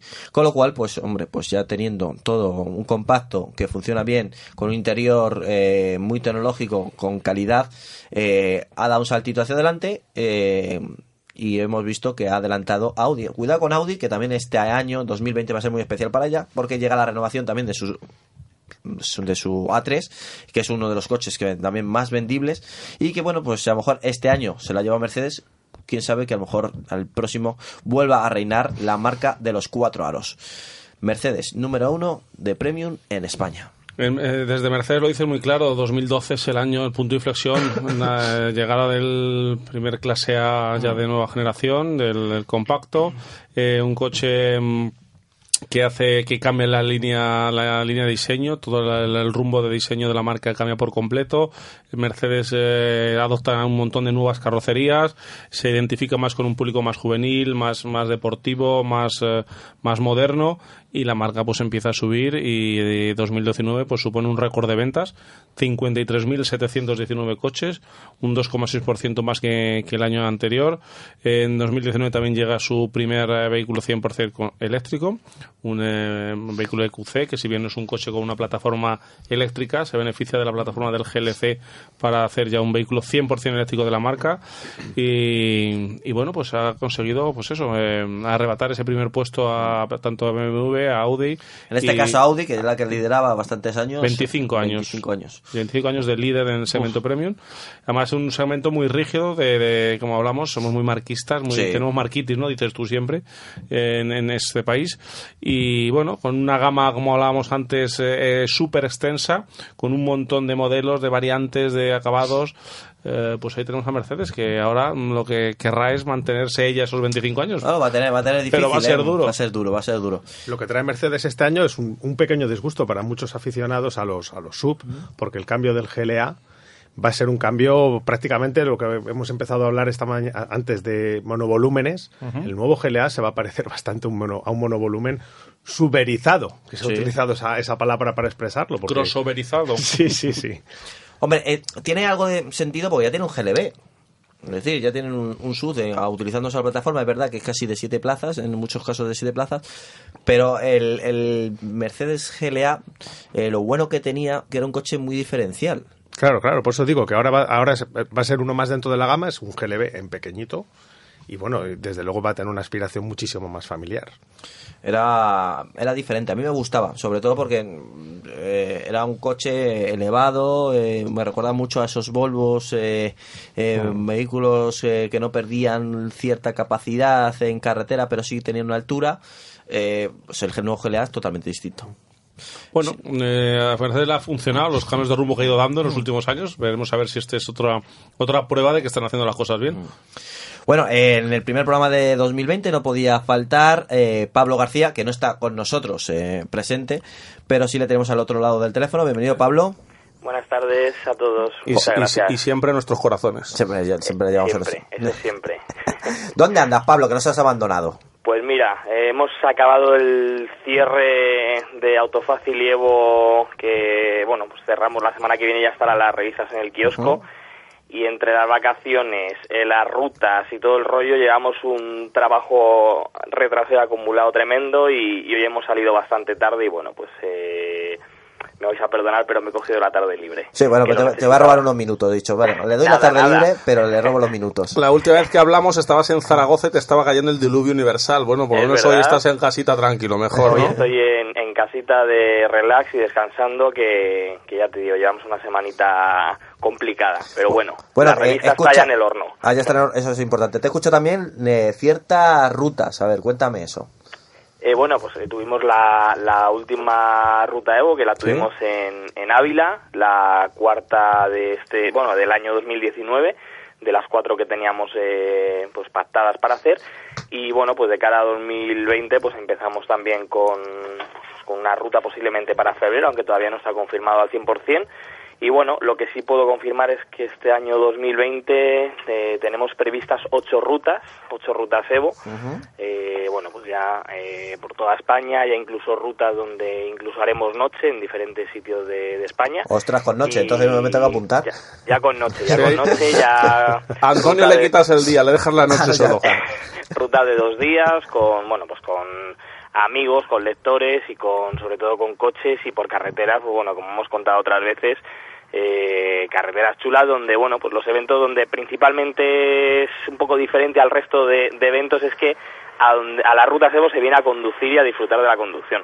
Son rutas donde posiblemente la persona que venga donde las personas que vienen pues acaben cansados pero de, de realmente realizar kilómetros que es un poquito el, el concepto de la ruta Evo y de descubrir carreteras pues que, que sean espectaculares. Entonces bueno como digo para este año 2020 tenemos ocho rutas previstas eh, continuará nuestro patrocinador eh, Goodyear, como nos acompaña en este año 2019, y entran nuevos, patro- nuevos patrocinadores. eh, bueno, en este caso incluso puedo adelantar que entra como patrocinador principal también Cupra. eh, Ah, bueno, eso con está bien. La marca deportiva española y, y, bueno, pues donde los asistentes podrán incluso en algunas de las rutas probar eh, la gama Cupra que como sabéis este año pues eh, aumenta con el, eh, el recién llegado el Cupra TK Limited Edition Ujú. y bueno pues dos coches nuevos que llegan a lo largo de este año 2020 y que posiblemente pues eh, la gente Lo único que, ten- que la ruta tendréis, podrán probar tendréis que buscar enchufes. Bueno, supuestamente es híbrido enchufable, o sea que, que mientras tenga un motor de, de combustión, de todas formas, bueno, las rutas, eh, de las cuatro que hemos hecho, ha habido dos de las rutas, esta última de hecho vino un Tesla Model 3 Ujú. y se hizo la ruta entera, la pues ruta, la segunda ruta que hicimos por, por Guadalajara hasta Soria también vino un Model, un Model 3, eso es, un Tesla Model 3 Sí. Y bueno, pues al final son rutas de unos 300, 400 kilómetros más o menos, pero bueno, eh, con autonomía suficiente. Eh, la de un Tesla, pues eso, que te puedes hacer en torno a 450, 500 kilómetros, perfectamente se pueden venir a las, a las rutas Evo. Y cualquier coche, como estáis oyendo, un coche incluso eléctrico, pues puede venir a las rutas Evo sin ningún tipo de, de problema. Más que interesante. Bueno, ¿y puedes adelantar algo que veamos en los kioscos? No, es que no me dejan, Joder, Antonio, es no que me no, yo dejan. siempre lo intento, ¿eh? Si no nos Siempre está escuchando intenta. nadie, Ah. Pablo. No, la autofácil sí que os puedo Venga. adelantar que, o sea, no os puedo adelantar mucho, pero os puedo adelantar que el tema central va a ser un tema muy, muy, muy, muy interesante Sí. para gente que esté eh, buscando coche para comprar de forma inminente. Le- eh, está, está midiendo las palabras, ¿te has dado cuenta, Fernando? Estoy midiendo totalmente las palabras. Sí, que porque va a la ser, no va a ser una revista que, bueno, pues que me, me la voy a comprar, no. O sea, va a ser una revista muy interesante para el que quiera comprar coche y para el que esté pensando en comprar coche. Bien, bien, bien, bien. Huele a, a- a una guía, un- a una guía de las ya que nos tiene acostumbrados a Autofácil, que es una revista de absoluta utilidad para el A, a lector. mí me gusta, yo siempre me, me acompaña en esos momentos decisivos de la... Sí, al la final el autofácil, lo, lo bueno que tiene es eso, que al final tenemos muchos temas de usuario y bueno, pues temas que aunque no estés pensando en comprar coche, pues siempre te ayudan, pues eh, pues cómo ahorrarte unos euritos en el seguro, cómo eh, conseguir el precio del coche más barato, las guías de usuario, las pruebas de la sillita de nuestro amigo Ribe, de Ribekids, Sí. eh, bueno, pues todo eso al final eh, pues lo tienen en Autofácil. Pero ya os digo que esta última revista, la que hemos cerrado este, este mismo viernes, va a ser una revista con un tema, ya os digo, de portada súper interesante y que va a merecer mucho la pena leer. Y de Evo, pues no os puedo adelantar nada. Evo, ya sabéis que, que es casi nuestra niña bonita para los que nos Mm. gustan los coches deportivos y va con un tema también muy bonito en, en portada, va con, bueno, pues ya sabéis Evo cómo es. Va con fotón. No os Bueno. puedo adelantar nada, no os puedo adelantar Bueno, nada. la próxima semana lo hablamos, lo analizamos y la toqueteamos. La próxima semana nos vemos Sí. y, y nada, y recordaros también que este fin de semana, para Ujú. los que lo hemos movido mucho en redes sociales, el, además creo que, que merece mucho la pena moverlo, eh, nuestro piloto Evo, José Manuel de los Milagros, Ah, sí, piloto visto. madrileño, Sí, sí. está corriendo las 24 horas de Dubai con, con el equipo, con un equipo alemán, con un BMW M4 GT4 y que, joder, parece que muchas veces no, pero yo creo que hay que darle ahí un poquito de caña porque al final no deja de ser un piloto madrileño, eh, pues eso, que cruza fronteras, que, que se dedica prácticamente a correr carreras en, en países fuera de España. Ya es su segunda que- participación allí, ¿no, Pablo? Eso es, su segunda participación, ganaron y, y esta vez pues creo que van cuartos, han tenido que parar la carrera hace unos minutos porque se ha puesto a diluviar en Dubai. Eh, lo estaba viendo ahora en directo, que es una de las cosas también por las que me queda en casa para ver la carrera. Dubái Y también llueve, ¿eh? Dubái también llueve, bandera roja, estaban todos los coches en, en, en la línea de, de vamos, en la, en la recta del circuito y estaban esperando, bueno, pues a que parara un poquito la lluvia porque porque estaba cayendo bastante fuerte. Eh, quien quiera seguir la carrera desde autofácil.es hemos colgado Sí. un enlace con, con la carrera en directo para que, bueno, pues para el que le apetezca eh, disfrutarla y verla un ratito, pues ya que somos un programa muy de 24 horas de carrera, Sí, las 24 sí, horas sí. de Le Mans y demás, pues bueno, pues las 24 horas de Dubai también se están corriendo y, y yo creo que merece la pena porque, joder, además hay un nivelazo de, de coches y como digo, es el único piloto español que está corriendo las 24 horas de Dubai y bueno, pues merece mucho la pena. eh, Pues invitamos a todos nuestros oyentes que lo sigan a través de la web de autofacil.es, eh, tiene un enlace muy sencillo y lo pueden aprovechar y disfrutar y lo aparte pues también ver pues a este piloto tanto español como madrileño que está compitiendo en estas 24 horas de Dubai. Y que además es un piloto que estamos viendo a qué nivel corre, donde lo llaman para, para que, porque no lo llaman para que vaya allí porque es lento, precisamente. ni para hacer fotocopias. Pues lo pueden disfrutar junto, lo, lo pueden disfrutar junto a Pablo en la, en la escuela de conducción de, de BMW, ¿no, Pablo? Eso es, sí, sí, y además con, bueno, con proyectos muy buenos a lo largo de estos últimos, de estos próximos años. Y nada, seguramente algún día nos acompañará, el día que le invitemos se viene. Y en cuanto acabe el Dakar, Antonio, Sí. y tenemos que, que hablar con, con Mónica Plaza también. Venga, me parece buena idea. el otro día con ella, con Lucas Cruz, que sabes que todos los años Sí. le hacemos una llamada Es para que nos cuente el Dakar, que la verdad que, que está súper interesante este año, súper bonito. Y, y también, bueno, pues tenemos pilotos españoles que, que están haciendo un papelón increíble en, en el Dakar este año y que yo creo que merece la pena también darles ahí un poquito de, de ánimo y un poquito de fuerza. Hablando de, Madri- hablando de madrileños, dec- decías, Pablo, que hay un que José María de los Milagros, José Manuel, perdón, de los Milagros es madrileño, bueno, pues hay un madrileño también va líder del Dakar. Eso es, Carlos Sainz, es que has visto, ¿eh? Eh, que digamos, De, de Madrid al cielo, vamos a tener que los llevamos en la sangre. De Madrid al cielo. De, de- los- de Valdemoro los- no hay ninguno por ahí. Escondido, seguro. Pues seguro, seguro que hay alguno por ahí, pero sí, bueno, y fijaos Carlos Sainz con el papelón también que está haciendo. Sí. La Sí. etapa de ayer fue increíble. Eh, Sí. Colga de hecho en mi Instagram un, un pantallazo de una de las de las eh, tomas eh, que salían los tres coches, el de Aratilla, eh, Peter Hansel y Carlos Sainz, en un pique que, tru- que tuvieron eh, atravesando una de las zonas con dunas, que para mí ha sido las imágenes más bonitas del Dakar. Que se ven los Este tres Dakar está coches. siendo muy bonito, ¿eh? Sí, además si os dais cuenta, eh, se están llevando más o menos, hoy han acabado a un minuto y pico, dos minutos, o sea, los tres, Mm. cuatro primeros coches están a dos minutos, o sea, Sí, sí. están a... Muy apretado. mm, dos minutos es mm, perderse perderse 100 metros son los dos minutos Sí. que, que pueden perder, o sea, ya no es el decir, bueno, es que si pinchamos y perdemos 20 minutos, es que están a dos minutos, o sea, se están jugando el Dakar, los tres, cuatro primeros coches, pues eso, a escasos dos minutos. El que falle en cuanto a navegación, en cuanto a algún error, eh, ha perdido el Dakar. O sea, que es que está muy interesante. Y luego Fernando Alonso también, que creo que está haciendo un, de su papelón primero, increíble. sí, sí.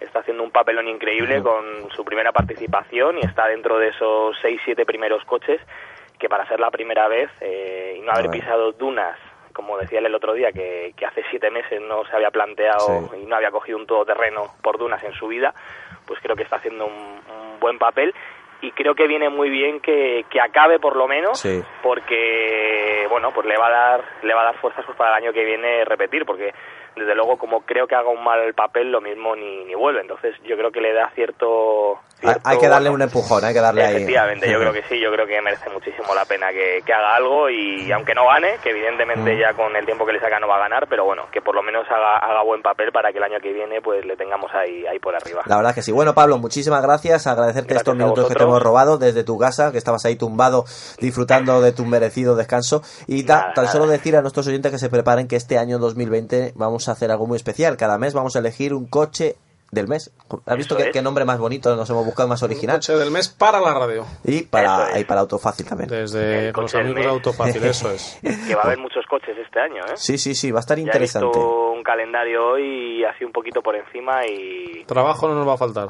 no nos va a faltar, chicos. Eh, Eso es importante. Un fuerte abrazo, Pablo. Muy bien, una- un abrazo para todos y, y nada, nos vemos, bueno, nos escuchamos la Eso. semana que viene. Hecho, un Hecho, abrazo. un abrazo. Cuidaros, Pablo. un abrazo. Hasta luego, adiós, adiós. Ha hablado Pablo de que tiene una foto en su Instagram. El Sí. que quiera buscarlo es Pablo GRJM. Así tiene su Instagram Pablo García. Encima de- muy Instagram, el Pablo, le mola. eh. Tiene buenas fotos. El que sea Petrojet y le guste los coches, eh, le va a gustar ver estas. Esta- estas fotos que ha colgado y es espectacular. Va a. La que ha colgado, que hablamos de, de Peter Hansel, a la Tilla y Carlos Sainz Sí. eh, peleando ahí en las dunas. Bueno, no, volvemos y retomamos al, a las noticias más importantes de que hemos eh, sucedido tanto esta semana como también estamos recopilando lo del 2019 porque es nuestro primer programa en 2020 y es que, bueno, el Seat León es el coche más vendido en España en 2019. No es una, una gran sorpresa porque mm, eh, le hemos visto durante todos los meses liderando la tabla y la verdad es que es un coche que por presencia, por comportamiento, por nicho, por segmento está más que equilibrado y lo sobre todo por precio ya porque está llegando su fin de ciclo. Eso te iba a decir, que lo ha conseguido estando en el fin de, de ciclo de, de su vida comercial, ¿eh? en un mercado el español que cerra con un millón, algo más de un millón doscientos cincuenta mil unidades.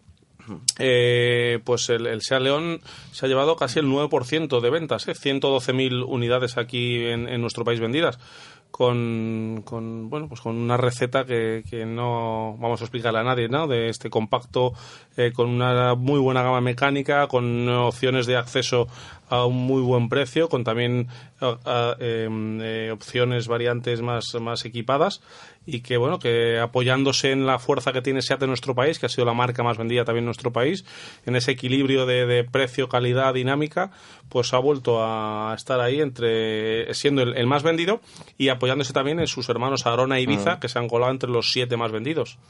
Eh, el Seat León, el más vendido, Vicente. Sí, bueno, Seat ha conseguido con el León una cosa que es muy difícil, que es lo mismo que ha conseguido sido eh, Volkswagen en Alemania y en algún que otro país, que es cuando que la gente piensa en un compacto, piensa en el Golf, en Alemania, en muchos sitios. ¿no? Pues aquí la gente cuando piensa en un compacto piensa en el, en el León y además este año pues la agresiva política comercial que han llevado a cabo ha conseguido que una noticia muy buena y que con todo el respeto a la marca y a los conductores de la marca, que Dacia no sea el coche más vendido en España, para mí es una buena noticia. Oye, pues sí, ¿eh? no lo había pensado desde ese punto de vista, pero me gusta el titular. Es verdad que te- los dos años anteriores había sido el Dacia Sandero el más Sí, vendido. Eso es.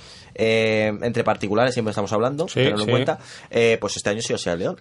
Oye, un salto bastante importante. También es importante para SEA por otro motivo, porque SEA siempre eh, lideraba ciertas tablas por su SEA Ibiza. Vale, SEA Ibiza se sigue vendiendo muy bien, pero cuidado, es que el León está ahí y ha superado al Ibiza, lo que era antes una institución, el Ibiza.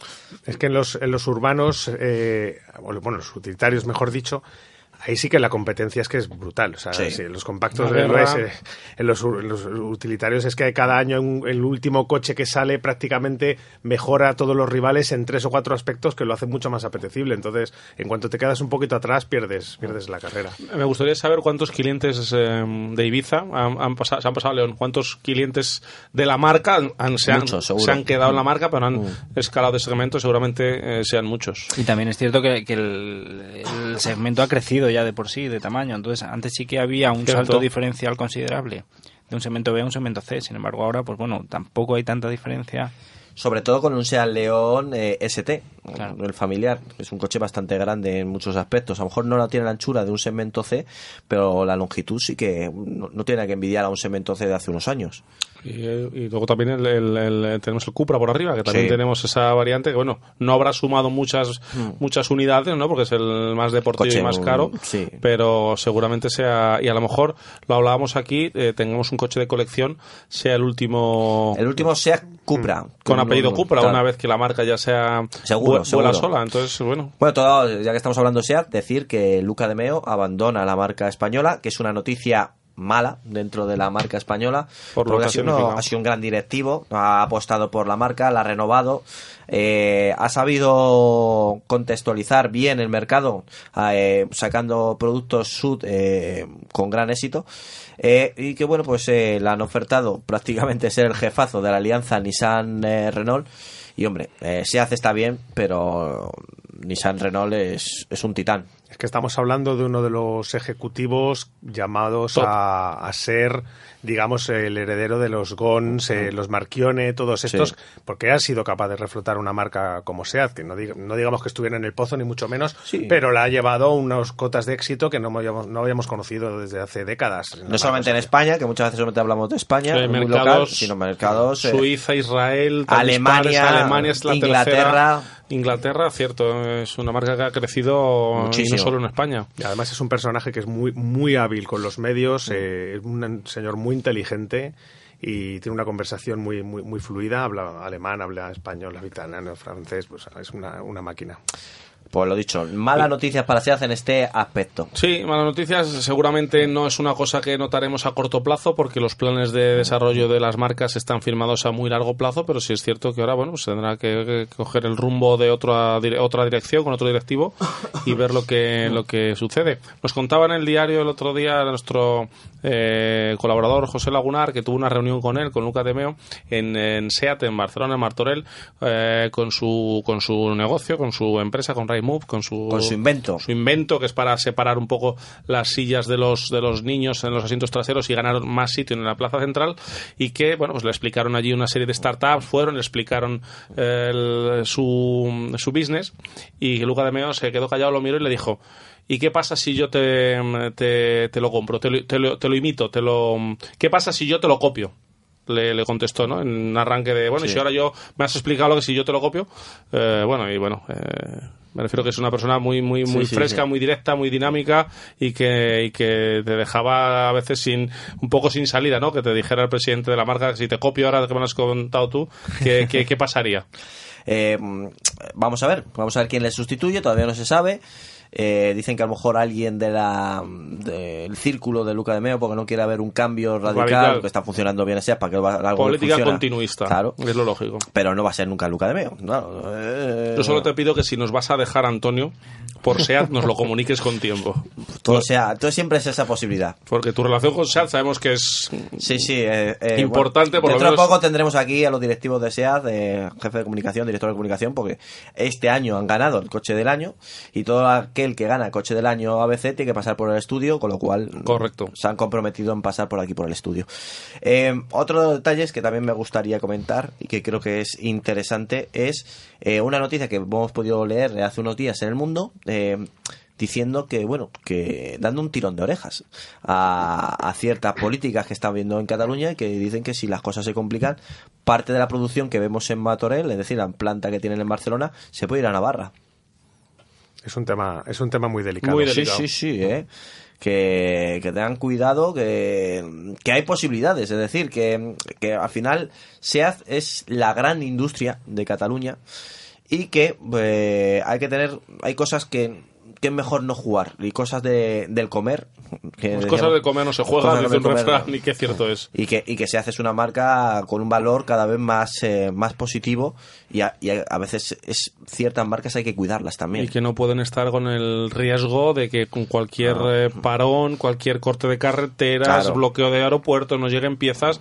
Hace, ¿no? ¿Cuánto? Hace un mes, mes y pico, que tuvieron que parar la producción un día, mandaron a toda la gente a casa por las revueltas que hubo y eso, pues una marca desde Alemania dirán, ¿qué pasa allí? Pues Claro, si pasa esto, los pues números nos- son blancos, dos Allí más no dos van- son cuatro y aquí si no hablamos de política, cuatro- no estamos diciendo que sea culpa de No, nadie, no. simplemente el hecho es este. Que tengan cuidado. Y que la marca pues va a tomar medidas seguro. Y, adem- y además estoy seguro de que Volkswagen Navarra recibirá con los brazos abiertos la imagínate. producción y les abrirán las puertas en, en Pamplona de par en par y encantados de los mil puestos de trabajo que les podrá generar Y si cualquier hace falta hacer un San de- Fermín especial para ser Sí, sí. seguro. Bueno, vamos a hablar también, nos salimos de la marca, bueno, del grupo Volkswagen en esta ocasión. Va, hablamos de Audi, el Audi SQ7, que ya tiene precio, eh, equipa un motor TDI V8 de 4 litros con etiqueta Eco.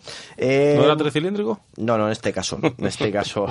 Eh, un diésel con microhibridación, en configuración V8, eh, potencia 435 caballos.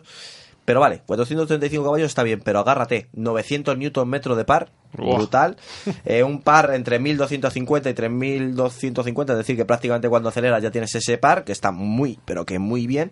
Eh, un 0 a 100 en tan solo 4,8 segundos para el volumen de un Q7 eh, es bueno que es la bomba. Eh, velocidad limitada a 250 km hora. Eh, un consumo combinado eh, homologado de 9,1 litros cada 100 kilómetros. Caja de cambios automática de 8 velocidades tracción total 4 como podía ser. Suspensión de serie neumática. Y que bueno pues diferencias estáticas pues Vemos eh, parachoques eh, más deportivos, tanto delanteros como traseros, eh, un pequeño spoiler eh, trasero para darle un toque más deportividad, asientos eh, deportivos interior y acabados en fibra de carbono en el salpicadero.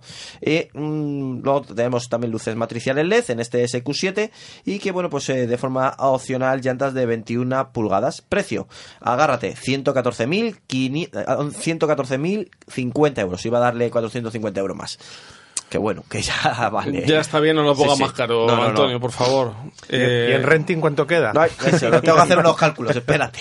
Do- y, y escucha, voy a dar un dato que no, sé, no solemos dar: 239 gramos kilómetro. Poco lejos de los 95, ¿no? De, que se, que, bueno, que tiene que ser la media. Sí, con este estoy seguro que Audi saca lo suficiente como para que diga, bueno, la parte de la multa de este la pago con La gusto. paga el Sí. SQ7. Porque, wow, de todas maneras, un coche. A mí me gusta la configuración. Dirán, joder, es que es diésel, es deportivo. Es que yo creo que le pega perfecto un motor diésel a este tipo de vehículos. Sí, en grandes proporciones siguen siendo interesantes motores diésel. Hombre, desde luego tienen más par. Sí. Los 900 Nm vienen de, vienen, no vienen de ningún otro lado más que de la tecnología, la Sí. electrónica y de que el diésel tiene más energía que la gasolina. Entonces es más fácil extraer mayor potencia y par. Y desde luego en un coche tan pesado como un Q7, Sí. ese extra de par siempre te viene bien en casi, casi, casi prácticamente cualquier circunstancia de conducción. Y luego también hemos visto que los SUV, últimamente, la, la- tenemos muchos oyentes que nos, nos escriben y dicen, joder, me he comprado un coche nuevo, he sustituido mi coche de 10, 12, 15 años y me consume más que mi coche anterior. Vale, y le preguntamos, ¿qué coche, qué motor te has comprado? ¿Qué coche? Me he comprado un SUV de gasolina y el tu- tuyo anterior era diésel.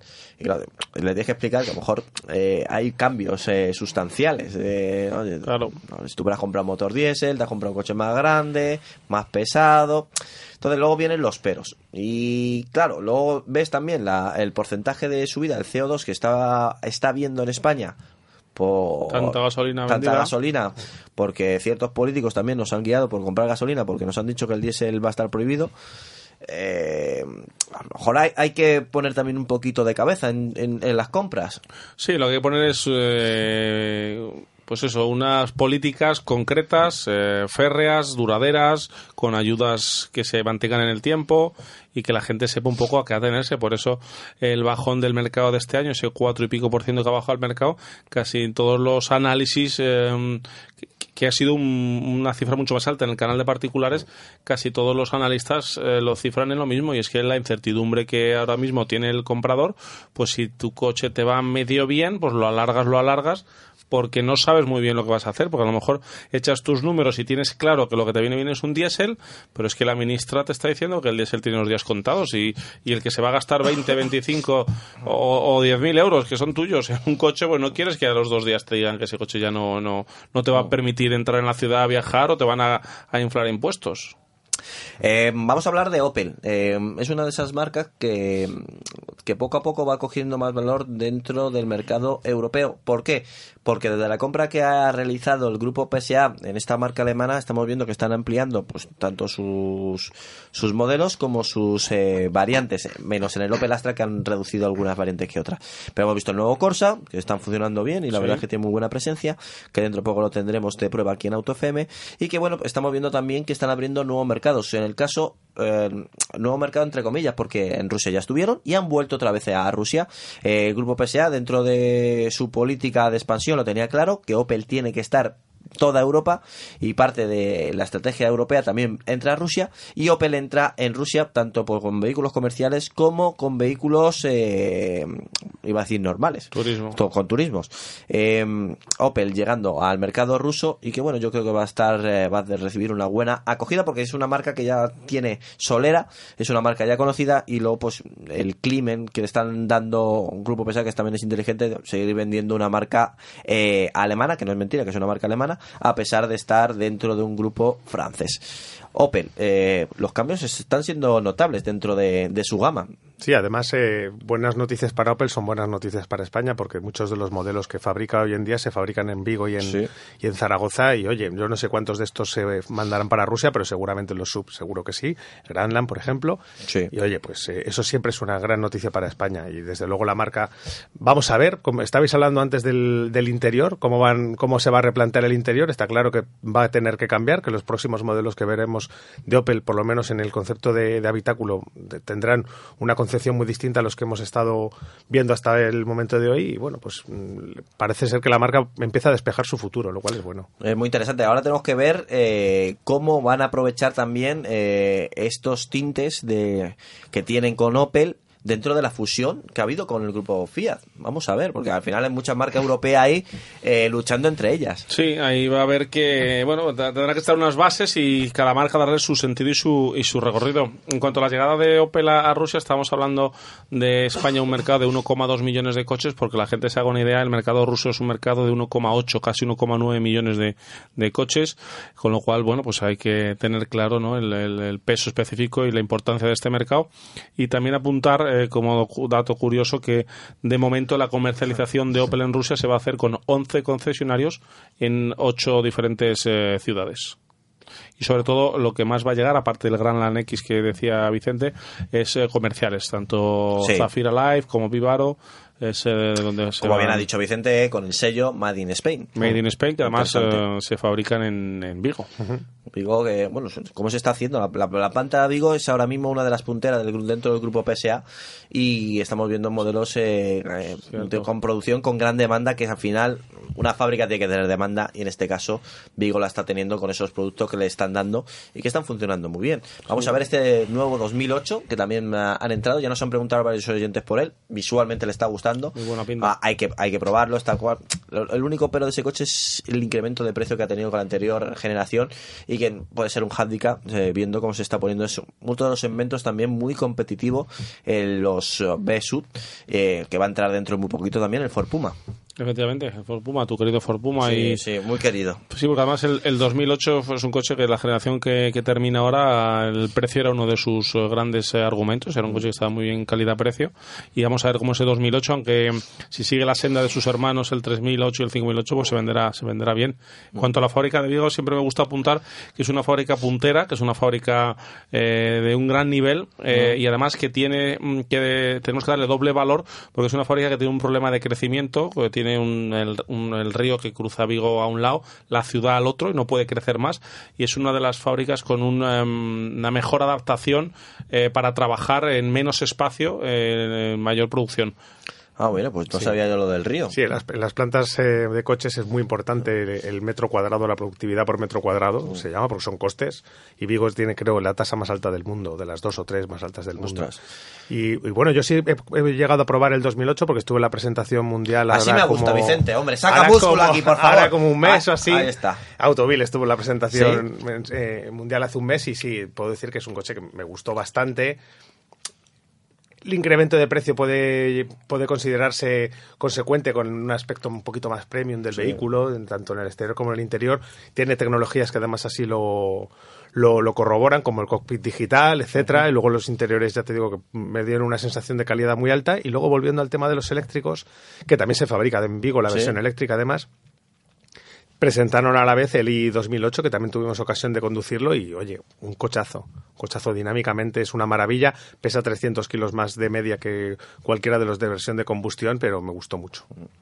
Eh, versión también eléctrica que al final eh, es una adaptación de las fábricas españolas que tienen que hacer poco a poco. También hemos visto que, que en el caso del Opel Corsa también se fabrica en Zaragoza la versión 100% eléctrica. Entonces, eh, poco a poco van llegando esas versiones 100% eléctricas a nuestras factorías, que es la reconversión que tenemos que hacer, que si no, desaparecemos del mapa. Efectivamente, ¿no? Es que el coche eléctrico es un cambio total y radical. No solo, bueno, a fin nos centramos en el comprador final, en ese cambio que tienen que hacer de hábitos de conducción, de cargar por la noche, de autonomías.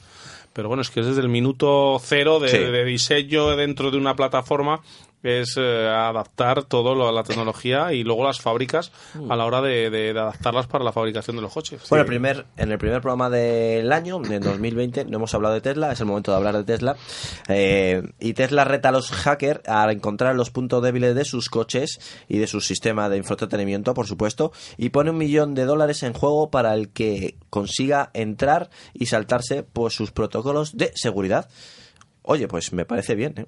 Me parece, es, no es la primera marca, no, no, ha creado nada raro. Eh, es más, muchos antivirus eh, ponen ciertos precios muy altos si alguien consigue saltarlos y si lo consigue, le contratan, a la- le dan ese dinero y la parte le contratan quien lo consiga, pues en este caso algo parecido van a hacer la gente de Tesla, que están de enhorabuena, todo hay que decirlo, porque a veces suben más en, en la bolsa, por lo menos. Yo lo que no sé es lo que hace el señor Mazarracín aquí en la mesa y no está ya buscando la brecha de los Tesla. La verdad que es una práctica habitual, como decía Antonio, en, en grandes empresas. Al final, Sí. pues, eh, quien más entiende seguridad son, son los que intentan atacarla, ¿no? Entonces, pues, Mm. pues bueno, uno- una oferta, una oferta de trabajo realmente suculenta para, para los hackers. Para llegar a fin de mes. Ya, hablando de Tesla, ¿qué Sí. os parece la cifra 13,5 euros por metro cuadrado? 13,5 euros por metro cuadrado. Eso es lo que ha pagado Elon Musk por el terreno de- en, en Bra- en Brandenburgo, cerca de Berlín. Eso es caro, El- ¿eh? 13 metros el, el metro cuadrado. En Alemania están que trinan. Ostras, ostras. Eh, va a ser la gigafactoría de Europa. España se puso, ofreció terrenos y todo, pero no nos han querido. Y eh, va a estar en Alemania. Eh, una planta que va a ser bastante grande. todo Sí, apunta. dicen que hasta 500.000 vehículos al año de capacidad, que es un Vigo, un Sí, sí. Figueruelas, etcétera. Vamos a ver si de verdad tiene tanta demanda Tesla en el suelo europeo. Tesla es una absoluta incógnita, cada vez menos, cada vez vamos viendo más eh, cómo va, cómo no va y por dónde va, pero es eh, una total incógnita. Y, en, al hilo de la noticia que nos decías, Antonio, de los hackers, eh, yo siempre lo, lo he pensado, eh, si el día que haya un, conducción autónoma, eh, va a haber ese riesgo de que, de que algún, de que haya un nuevo, incluso tipo de terrorismo. Se me, no quiero ser alarmista, ¿no? Pero se me viene a la cabeza pensando en el futuro cosas de ese tipo, ¿no? Que, que igual que te que roban eh, eh, información de tu portátil y que es una faena, pero si vas en tu coche a 100 por la carretera y un hacker te lo gira y te lo choca, es un No des reto. ideas, es un- vamos a intentar no dar ideas. es un reto, es un reto. Igual que lo que hablábamos antes, es un reto eh, tecnológico, pero también jurídico, porque el otro día eh, en una charla mm, nos preguntábamos, eh, cuando la conducción sea 100% autónoma, o sea, tú solo tengas que subirte y que el coche te lleve de un punto A a un punto B, ¿te puedes subir eh, bajo efectos del alcohol? Porque no eres eh, porque eres el conductor o no. Si hay una, y si hay un accidente, ¿quién es el responsable? ¿El que ha diseñado el software de ese coche o el conductor que no es conductor? Es, es todo un reto lo que tenemos por delante. ¿eh? Al final todo se basará en cláusulas ¿no? de supervisión de la conducción. Yo creo eh, que, Como ocupante. que no lo vamos a ver. Antonio, Yo, yo creo que sí. yo sé que, Sí, yo yo sé que que tus no noches son muy largas, pero yo te auguro una vida larga yo no, y lo yo verás. al 100% autónomo de un vehículo, Yo creo que sí. Lo que sucede es que no, no, mm, pro- quizá haya escenarios en los que no sean tan autónomos los ve- vehículos o no hayan de serlo y otros en los que sí. Pues se habla de que las ciudades llegará a un punto en el que no podrán entrar en ciertos, de- en determinados puntos vehículos autónomos y además es que, mira, ahora mismo si vas a trabajar a Madrid todos los días a las 8 de la mañana y tienes la posibilidad de liberarte de la conducción y dejar el, el trabajo en las manos del coche Hombre, y tal, yo lo haría, ¿eh? eh, Entre que yo me lo sé. Situaciones que he vivido, ¿de acuerdo? Gente maquillándose.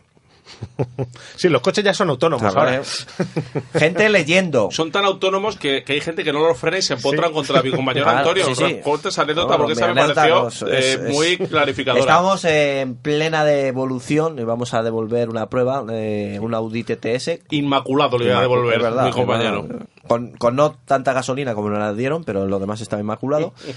Y eh, en una retención, eh, una mujer eh, vio no necesario frenar porque cuando compró un Volvo le dijeron que el coche frenaba solo. Eh, eh, el resultado fue que, que me dio. Que las cervicales de Claro. mi compañero estuvieron Claro. una temporadita Sí, sí, acordándose de Volvo tocadas. y su sistema de frenado autónomo. Entonces, la chica, mm, después de ver que nos dio, está bien, eh, salimos del coche, eh, fuimos a ver, a darle, preguntarle que porque que no nos había visto frenar. o la chica estaba un poco mareada, le habían saltado los airbags. Y eh, la primera respuesta es, es que el coche no ha funcionado. Y yo, pero no te ha frenado, no sé qué. Dice, no, no, dice, no ha funcionado el sistema que tenía que frenar solo, el coche no ha hecho nada. Y ya es cuando me, me fui, porque en ese momento hubiera tenido que unas palabras malsonantes eh, por mi, mi momento de frustración. Se- esa misma historia se lo contó a los dos guardias civiles que fueron a, a auxiliar a él porque el coche, su- el coche ya no arrancó, el suyo, pues saltar los airbags ya por sistema de seguridad, el coche no arranca. Claro. Eh, y eh, para cuando le dijo, señorita, ¿usted no ha visto que ha habido retención delante? Y dice, sí, sí, pero que el coche no ha frenado, pero usted no ha accionado el freno. No, no, que el coche tenía que frenar solo.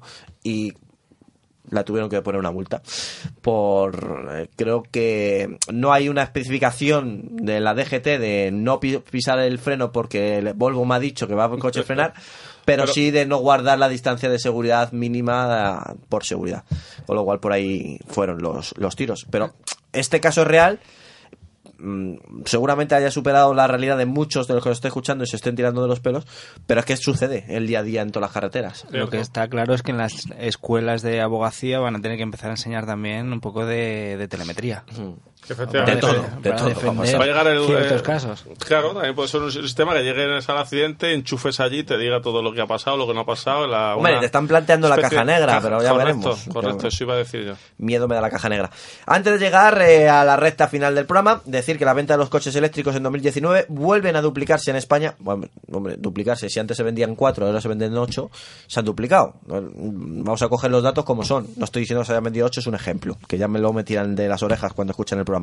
Eh, y el coche más vendido 100% eléctrico en España ha sido el Tesla Model 3. Con lo cual, nuestra enhorabuena Tesla. Eh, se han vendido exactamente 10.050 unidades. En este año 2019, eh, el año 2018 se vendieron 6.130, con lo cual eh, el incremento ha sido más que interesante, un 63,95%. Eh, gran parte de esas ventas ha sido también todo, hay que decirlo, de instituciones eh, y empresas. Eh, no mercado particular, que es el que es verdad el termómetro de cómo va un mercado eh, eh, el día a día, que es lo que me gustaría que este incremento fuera tan notable dentro de, de las personas físicas que de verdad quieren invertir en un coche eléctrico, tienen para invertir en un coche eléctrico, pueden cargarlo y no tienen miedo de no quedarse sin carga. Sí, es cierto que, bueno, el- al, al final había un dicho ¿no? que decía que los principios dejan de ser principios cuando te cuestan dinero, ¿no? Entonces, bueno, cuando el coche es eh, lo paga la empresa o cuando una empresa, valga la redundancia, quiere hacer una mm, campaña también de marketing y tener dentro de, de sus instalaciones o en la puerta de sus instalaciones una fila de coches eléctricos de sus empleados o de sus directivos, pues eh, ese tipo de cosas... em, pues eh, falsean un poco en realidad que cuando un usuario, un currante, un currito como nosotros eh, echa sus números y le sale y le sale a cuenta no tener un, un- un coche eléctrico porque porque realmente por coste, por tecnología, por uso y por todo pues le, le salva la papeleta. Sí. Sí, aunque está por explotar el mercado este año, esperemos. Está claro que, bueno, yo creo que el- o sea, alrededor del 70% de las ventas se concentran en Madrid y Barcelona, que es donde están las, todas estas Claro. empresas y donde además hay el, segundo, el, el primer, el principal tipo de conductor privado, que es una persona, digamos, de un poder adquisitivo elevado, que puede tener un segundo, tercero, cuarto Sí. coche en su casa, en su familia, que la- además le asegura la movilidad porque determinados días no puedes acudir al centro con tu vehículo y además lo puedes aparcar, etcétera, las ventajas que te da un coche Y eléctrico. que en ciudad. tienes eh, normalmente parking eh, o garaje para poder enchufar o en tu puesto de trabajo también tienen para enchufar, con lo cual pues... Lo ideal es como el jefe de aquí no diremos la empresa de mi amigo Mazarracín que tenía un Tesla Model X y al lado Un Porsche GT3. esa es la combinación ideal. Esa es la combinación ideal. Yo de Normal- mayor quiero ser como el jefe de Luis Sí, normalmente viene a trabajar pues con su Tesla, ¿no? Eh, Pero había ciertos viernes Queda pues, se sentía bien. un poco más deportivo y, y aparecía. El afterword del viernes era potente. Efectivamente. Yo quiero esa potencia.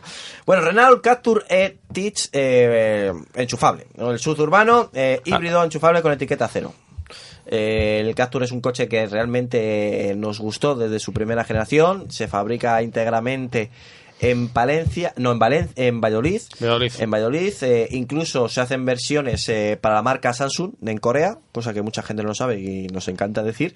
Y que bueno, pues esta nueva generación ha renovado completamente. Es verdad que los guiños a la anterior generación lo sigue teniendo porque Renault últimamente no está haciendo grandes revoluciones estéticamente y en esta nueva generación de Captur tampoco lo ha hecho. Eh, pero eh, eh, sí que es una gran novedad tener esta versión eh, híbrida enchufable dentro de su gama de Captur. Pues ya sabéis que va a tener una autonomía entre 50 y 65 kilómetros. eh, va a tener pues eh, mucha de la tecnología que hemos podido ver ya durante estos años en el Zoe y que va a tener un motor de gasolina de 4 cilindros, eh, 1691 caballos de origen Nissan. Eh, pues ya está aquí, 100% tecnología eh, dentro de la nueva generación del Captur. Lo he dicho tan rápido que, que ha sonado que va a tener 1691 caballos. No, 1600 de litros de cúbica, Ya, ya, ya. 1600, 91 caballos, 91 caballos, 50, pero- 65 kilómetros de autonomía. Eh, ¿Qué más dudas tienen más? El motor de origen Nissan, ya sabéis con la alianza. Y que bueno, el motor eléctrico desarrolla 53 kilovatios, que son aproximadamente unos 72 eh, caballos al cambio. Y mientras que su segundo motor eléctrico, que va a tener dos, que lo sepáis, unos 32 caballos. En total, 160 caballos para un Captur. Cuidado, ¿eh? No está nada mal. No está nada, nada mal. Es el, quizás para mí es el segmento que más me gusta para, o que más, que más veo que le encaja bien el- el- la tecnología híbrida enchufable, ¿verdad? Son coches que, que tienen una carrocería lo suficientemente grande para que la parte de combustión te permita hacer viajar, incluso alguna familia con un niño que no sea excesivamente, eh, cargue demasiada Sí. equipaje, le puede valer como un coche de familia. Y luego es un coche también con unas dimensiones lo suficientemente reducidas para que en a modo eléctrico pues alguien pueda plantearse hacer hacer un uso urbano. Lo único precio no tenemos, pues ya os digo que el problema son Seguro. los precios de este tipo de vehículos. Cierto. Y ahí va, va a haber batalla también porque de Peugeot saca el 2008 plug-in hybrid también Ujú. ahora en febrero, o sea que bueno. Va a haber lucha, va a haber lucha. Bueno, pues llegamos al final del programa, nuestro primer programa de 2020. Qué gusto da decir esto, el primer programa de 2020, lo hemos superado. Primero de muchos. Espero, deseo y que nos acompañéis. Eh, muchísimas gracias, Fernando Rivas. Pues un placer estar aquí también rodeado. Gracias a todos y especialmente a Vicente, que, que también ha sido su primera vez y que no sea la última, seguro. Luis Mazarcín, muchísimas gracias. Eh, gracias a todos. Seguimos eh, escuchando los podcasts en Evox, en iTunes, Spotify y todas las plataformas digitales. Sí, no es que me está haciendo ruidos y cosas raras. Sí, Eh, Fernando tiene de- de cuando Respeta cuando le ah, toca a Luis hablar, por favor. No nos entendemos por señas, Ya, el jefe no, y yo, después de tantos años todavía.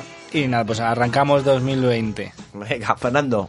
No, no, que hay que decirle adiós al crack de los cracks, Javier González también. Nuestro técnico, muchísimas gracias por acompañarnos y sufrir estas dos horas con nosotros. y Vicente, tu primera vez, espero que te lo hayas pasado tan bien como nosotros contigo. ¿Se ha terminado ya? Sí, ya has terminado. Vaya, me lo he pasado muy bien porque se me ha pasado volando. Bueno, genial. Que vamos a decir dónde te puedes leer. Sí, claro, por supuesto. Yo escribo en Autoville y en Top Gear también, que se nos ha olvidado comentarlo al principio. Sí. Autoville sale cada dos semanas, ya lo sabéis, porque es la revista más comprada en España del motor, así que seguro que ya la conocéis. Bueno, y nos puede también por la página web. Sí, desde luego, autoville.es y topgear.es. José, lo tengo que decir yo todo, ¿eh? Este Vicente, de verdad, se lo he vendido es, en que, un momento el es producto. que te sabes todo el currículum de Vicente.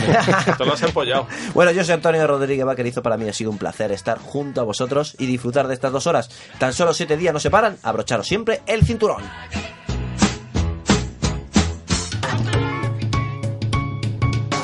Lubricantes Total te ha ofrecido Auto FM. Lubricantes Total. Mantén tu motor más joven por más tiempo.